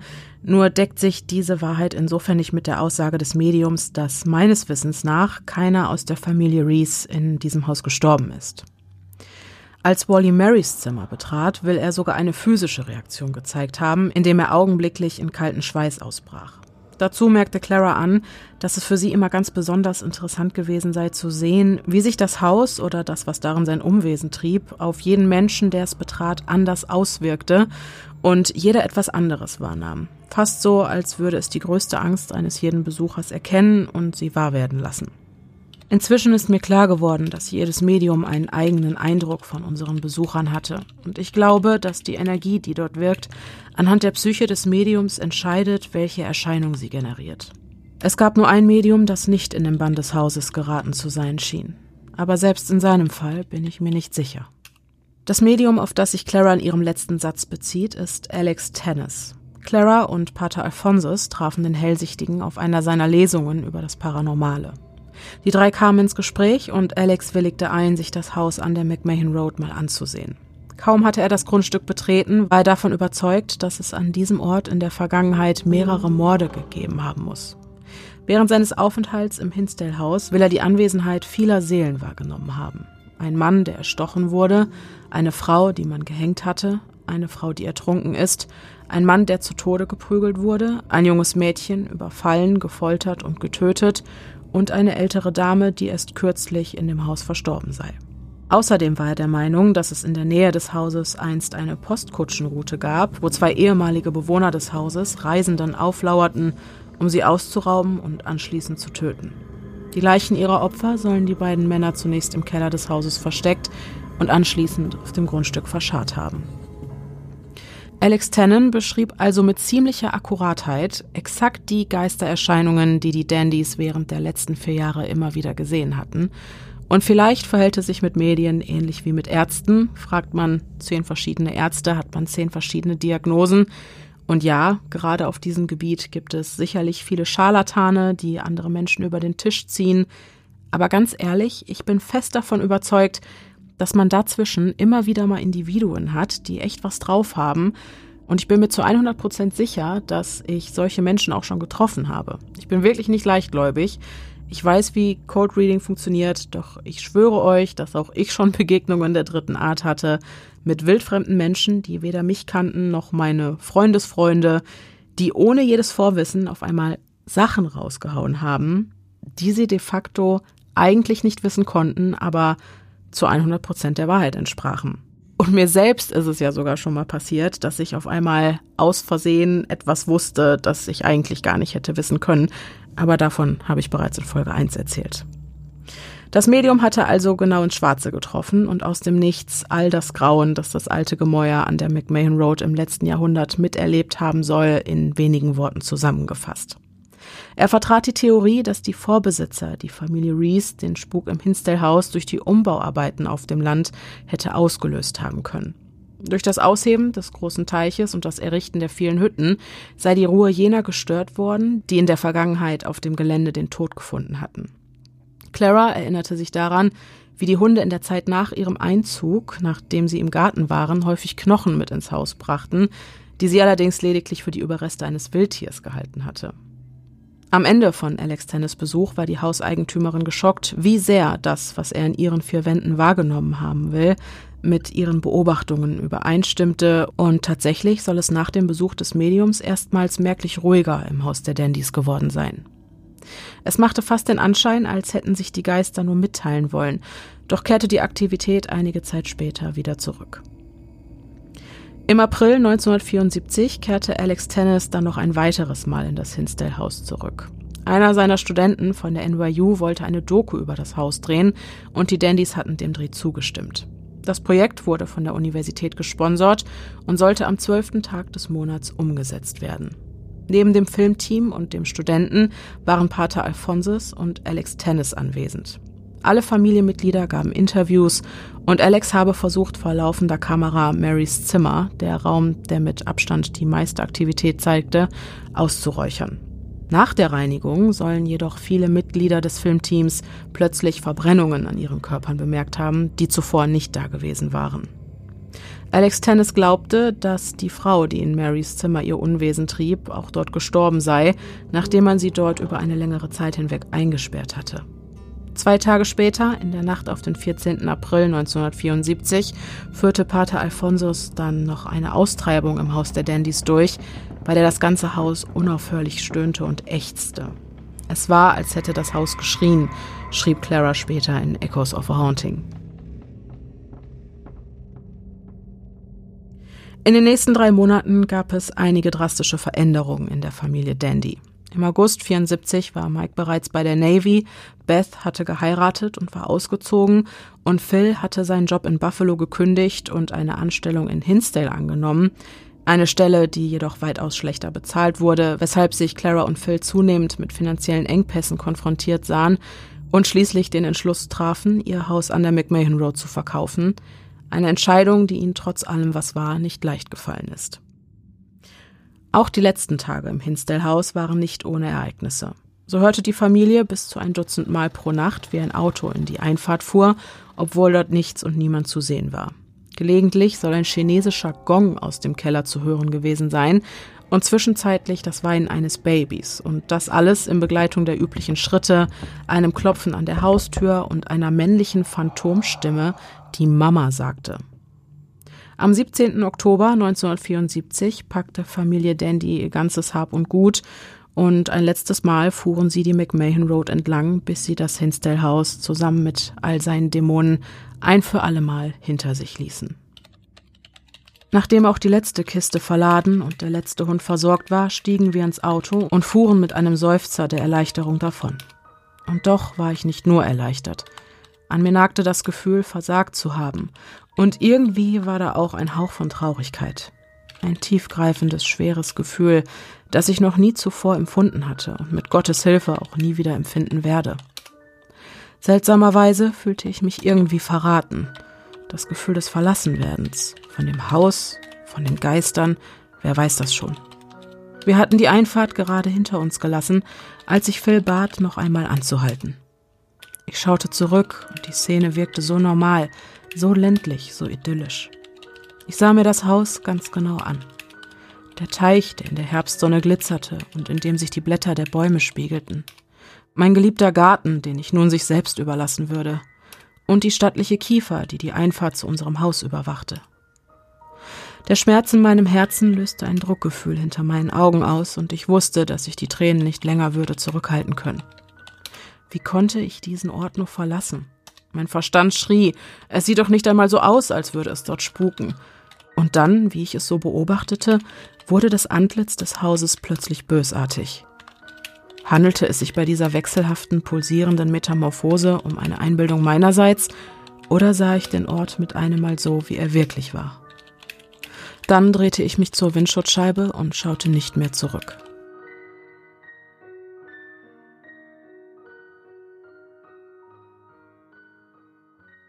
Nach ihrem Auszug zog Phil nach Ohio, um dort für eine Weile bei seinen Eltern zu leben, und Clara ging gemeinsam mit Laura und Mary zurück nach Buffalo. Kurz darauf folgte die Scheidung der Eheleute, weshalb Clara das Buch auch unter ihrem Mädchennamen Miller geschrieben hat. Doch verfolgte die Familie das Unglück noch lange nachdem sie das Hinsdale-Haus hinter sich gelassen hatte. Anfang 2017 verstarb Mike im Alter von 60 Jahren und kurz darauf folgte auch Claras Feenkind Laura ihrem Bruder in den Tod. Gestorben ist sie an einer Überdosis, ob aus Versehen oder beabsichtigt, ist jedoch unklar. Doch ist ihre Mutter bis heute davon überzeugt, dass das, was im Hinsdale-Haus Besitz von ihr ergriffen hatte, sie nie mehr wirklich losgelassen hat. Ich musste unweigerlich daran denken, was Laura eines Tages zu einer Freundin von Clara gesagt hatte, nämlich, dass sie ohnehin nicht alt werden würde. Und irgendwie bekommt diese Aussage im Hinblick auf ihren späteren vielleicht Suizid nochmal eine ganz andere Bedeutung und zeigt einmal mehr, wie wichtig es ist, dass wir aufeinander aufpassen, damit wir auch die leisen und sehr subtilen Hilferufe dieser zarten Feenwesen, die vielleicht einfach nicht die lautesten sind, wahrnehmen können. Ob es letzten Endes die Dämonen eines verfluchten Hauses oder aber ihre eigenen ganz persönlichen Dämonen waren, die Laura nach dem Leben trachteten, das werden wir wohl nie erfahren, doch sollten Eltern niemals ihre eigenen Kinder zu Grabe tragen müssen. Und ganz gleich, was sich in Hinsdale letztlich zugetragen hat, es bricht mir einfach das Herz, dass diese Familie offensichtlich so viele schwere Zeiten durchleben musste. Bis heute berichten immer wieder Leute, die das Haus besuchen, ein Mädchen über die Flure des Hinsdale-Hauses wandern zu sehen, das angeblich Kleidung trägt, die typisch für die 70er Jahre sei. Und einige erzählten dem aktuellen Besitzer dann von dieser Erscheinung, der daraufhin mit Clara Dandy in Kontakt trat und ihr das Aussehen des Mädchens beschrieb, die ihm daraufhin bestätigte, dass es tatsächlich ihrer Tochter Laura entspräche. Sie selbst sei der Überzeugung, dass Lauras Geist dem Ruf des Hauses gefolgt sei und aus welchen Gründen auch immer an diesen Ort zurückgekehrt ist. Im Jahr 1999 veröffentlichte Clara dann ihr Buch Echoes of a Haunting, in dem sie ausführlich über die Erlebnisse im Hinsdale Haus berichtet. Nach der Familie Dandy bezog ein altes Ehepaar, Flo und Joe Misnick, das alte Farmhaus an der McMahon Road und die beiden wussten, worauf sie sich einließen. Auch sie hatten von dem Spuk gehört. Doch sollen die beiden es irgendwie geschafft haben, Frieden mit dem zu schließen, was da in dem Haus mit ihnen lebte. Auch sie wollen immer wieder den Motor eines Autos, das in die Einfahrt fuhr, gehört und Zigarettenrauch auf den Fluren des Hauses gerochen haben. Doch habe nichts, was in dem Haus sein Unwesen trieb, bedrohlich auf sie gewirkt. Die beiden Eheleute hatten das Haus als ihre letzte Ruhestätte auserkoren und tatsächlich sollte es auch so kommen. Nachdem sie drei Jahre in dem Haus gelebt hatten, starben beide innerhalb kürzester Zeit im hohen Alter. Anschließend wechselte das Haus immer wieder die Besitzer, doch lebte keine Familie länger als sechs Monate darin. Und eine der Familie floh sogar in einer Nacht- und Nebelaktion und weigerte sich, nach ihrem überstürzten Auszug die sich noch im Haus befindenden Möbel abzuholen. Sie baten dann den neuen Besitzer, diese einfach zu verkaufen, denn sie würden sie ohnehin nicht in ihrem neuen Haus haben wollen. Schließlich ging das Haus in den Besitz eines Mannes namens Bill Connolly über, der dort Untersuchungen des Paranormalen vornehmen wollte. Er selbst lebte jedoch in Kanada, weshalb ein Team meistens nur vor Ort war, doch verlief die Kommunikation nicht wirklich reibungslos, sodass die Forschungsarbeiten schon bald zum Stillstand kamen und das Haus dem Verfall überlassen wurde. Denn Bill Connolly war zwar noch der Eigentümer, doch kümmerte er sich nicht wirklich um seinen Besitz. 2011 kontaktierte ihn dann ein potenzieller Interessent für das Haus, Dan Cleese, der sich seit Kindheitstagen für das Paranormale begeistert und Connolly das Haus daher gerne abkaufen wollte. Gesagt, getan. Dan renovierte daraufhin das Haus und brachte das ganze Gelände wieder auf Vordermann. Doch in dem Haus leben will er selbst nicht. Er habe zwar schon die ein oder andere Nacht dort verbracht, doch würde er in diesen Nächten niemals mehr als eine Stunde Schlaf bekommen, einfach weil das Haus so unfassbar laut ist und so viel Aktivität zeigt. Als er den Vorbesitzer fragte, warum er das Haus überhaupt so hatte verkommen lassen, soll dieser entgegnet haben, dieser Ort ist böse, ich will nichts mehr damit zu tun haben. Heute könntet ihr das Haus besichtigen, wenn ihr es denn wolltet, denn Cleese ist durchaus gewillt, äh, Besucher in das Haus zu lassen oder äh, irgendwelche YouTuber oder so, die da ihre eigenen paranormalen Investigationen anstellen wollen. Äh, er wird allerdings nicht mit euch im Haus bleiben. Er zeigt euch gerne alles, verpieselt sich dann aber und ihr dürftet die Nacht dann alleine da bleiben. ist alles auf großer Vertrauensbasis. Und am Anfang dachte ich, boah, cool, da willst du auf jeden Fall hin.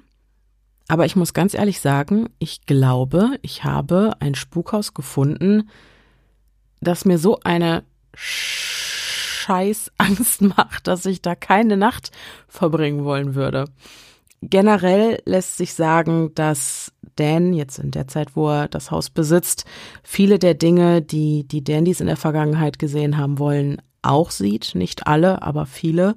Sehr spannend fand ich, also wenn ihr euch mal an die Umbrella Nights zurückerinnert. Ich habe die als Regenschirmnächte bezeichnet. Ich glaube, Schirmnächte trifft es wahrscheinlich eher, aber egal. Dan hat was Ähnliches beobachtet. Und zwar sagte er, dass er nicht das Gefühl hat, dass das Haus per se böse ist, aber dass es in diesem Haus etwas Böses gibt, das dort ein- und ausgeht, wie es will. Und es sei nicht immer da. Und da musste ich direkt an diese Umbrella Nights denken, wo dann zeitweise plötzlich alles äh, in diesem Haus ganz unangenehm und unbehaglich war. Und das deckt sich sehr mit dem, wie Dan es beschreibt, nur hat er halt ähm, ja einen anderen Vergleich dafür gefunden oder andere Begrifflichkeiten. Und was Dan auch immer wieder sagt, und das hätte auch gerade sein bester Freund wohl zu spüren gekriegt, der da auch schon seine Untersuchungen angestellt hat, ähm, ist, dass das Haus wohl fast süchtig machen soll. Also es, ist, es scheint wohl dazu in der Lage zu sein, bei gewissen Menschen so eine regelrechte Obsession auszulösen, was die Leute dazu bringt, immer wieder an diesen Ort zurückkehren zu wollen. Und ich frage mich, ob das das ist, was Clara empfunden hat, als sie das letzte Mal auf das Haus zurückgeblickt hat, wo sie halt auf einmal auch dachte, ich muss ja verrückt sein, dieses schöne Haus zu verlassen und es, was daran spukt's doch nicht, es sieht doch so schön aus und die Sonne glitzert auf dem Teich und alles und das ist auch eine Parallele, die ich sehr sehr sehr spannend finde. Dann eine weitere Parallele zwischen Dans und Claras Erlebnissen ist, dass auch Dan das Gefühl hat mittlerweile, dass das Haus absichtlich mm, versucht, den Verstand gewisser Leute zu manipulieren oder quasi auf links zu drehen. So ein bisschen, was Clara beschrieben hatte, dass das Haus dich das sehen lässt, was irgendwie deine größte Angst ist oder dass es auf jeden Fall ganz gezielt Dinge tut, um, ja, um Leute an der Nase herumzuführen, um die mürbe zu machen. Und äh, genau das sei Dans bestem Freund Nick, der halt eben auch mehrere Tage in diesem Haus geblieben ist, um da rumzuforschen. Ähm, dem soll das auch passiert sein. Denn er hatte nach diesen Tagen das Gefühl, wirklich was Böses mit nach Hause genommen zu haben. Außerdem habe es nach Nicks Abreise wohl eine EVP-Session in dem Haus gegeben, also das, was Geisterjäger ebenso tun, um mit solchen Entitäten zu kommunizieren. Und auf diesem Gerät soll wohl die Stimme eines Mannes zu hören gewesen sein, die fragte, Where is Nick? Also, wo ist Nick? Und wenn dem wirklich so ist, dann ist das verdammt gruselig. Des Weiteren soll auch die Pechsträhne mit den Autopannen anhalten.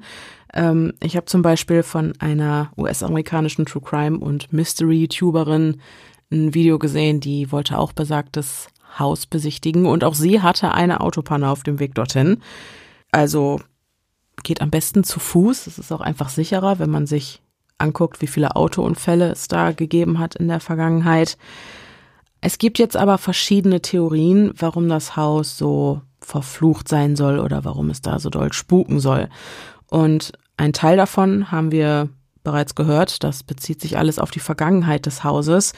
Doch gibt es noch eine Theorie, die ich persönlich sehr, sehr treffend finde. Und das ist die Theorie, dass es sich bei diesem Haus um eine Art Energiespot oder ein Portal oder ein Vortex handelt, wo sich quasi, wenn man jetzt davon ausgeht, dass es ein Diesseits und ein Jenseits gibt, wo die Schicht zwischen den Welten einfach sehr, sehr dünn ist und dass vielleicht gewisse Entitäten zwischen den Welten an diesem Ort hin und her switchen können.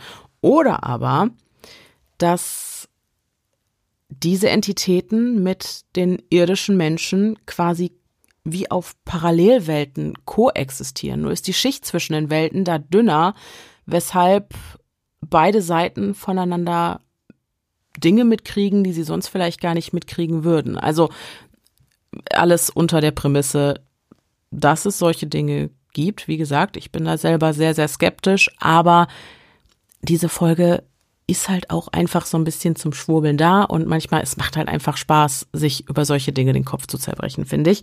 Deswegen, also selbst wenn ihr nicht dran glaubt, äh, vielleicht könnt ihr euch kurz drauf einlassen. Wenn nicht, dann dann, dann tut's mir leid, dann, dann schaltet ab. Aber diejenigen, die auf jeden Fall dran glauben, ähm, ja, das wäre eine weitere Theorie, die ich extrem plausibel finde, weil es wirkt ja tatsächlich so, als würden die Geister, die dort irgendwie den Tod gefunden haben, da einfach, ja, weiterleben.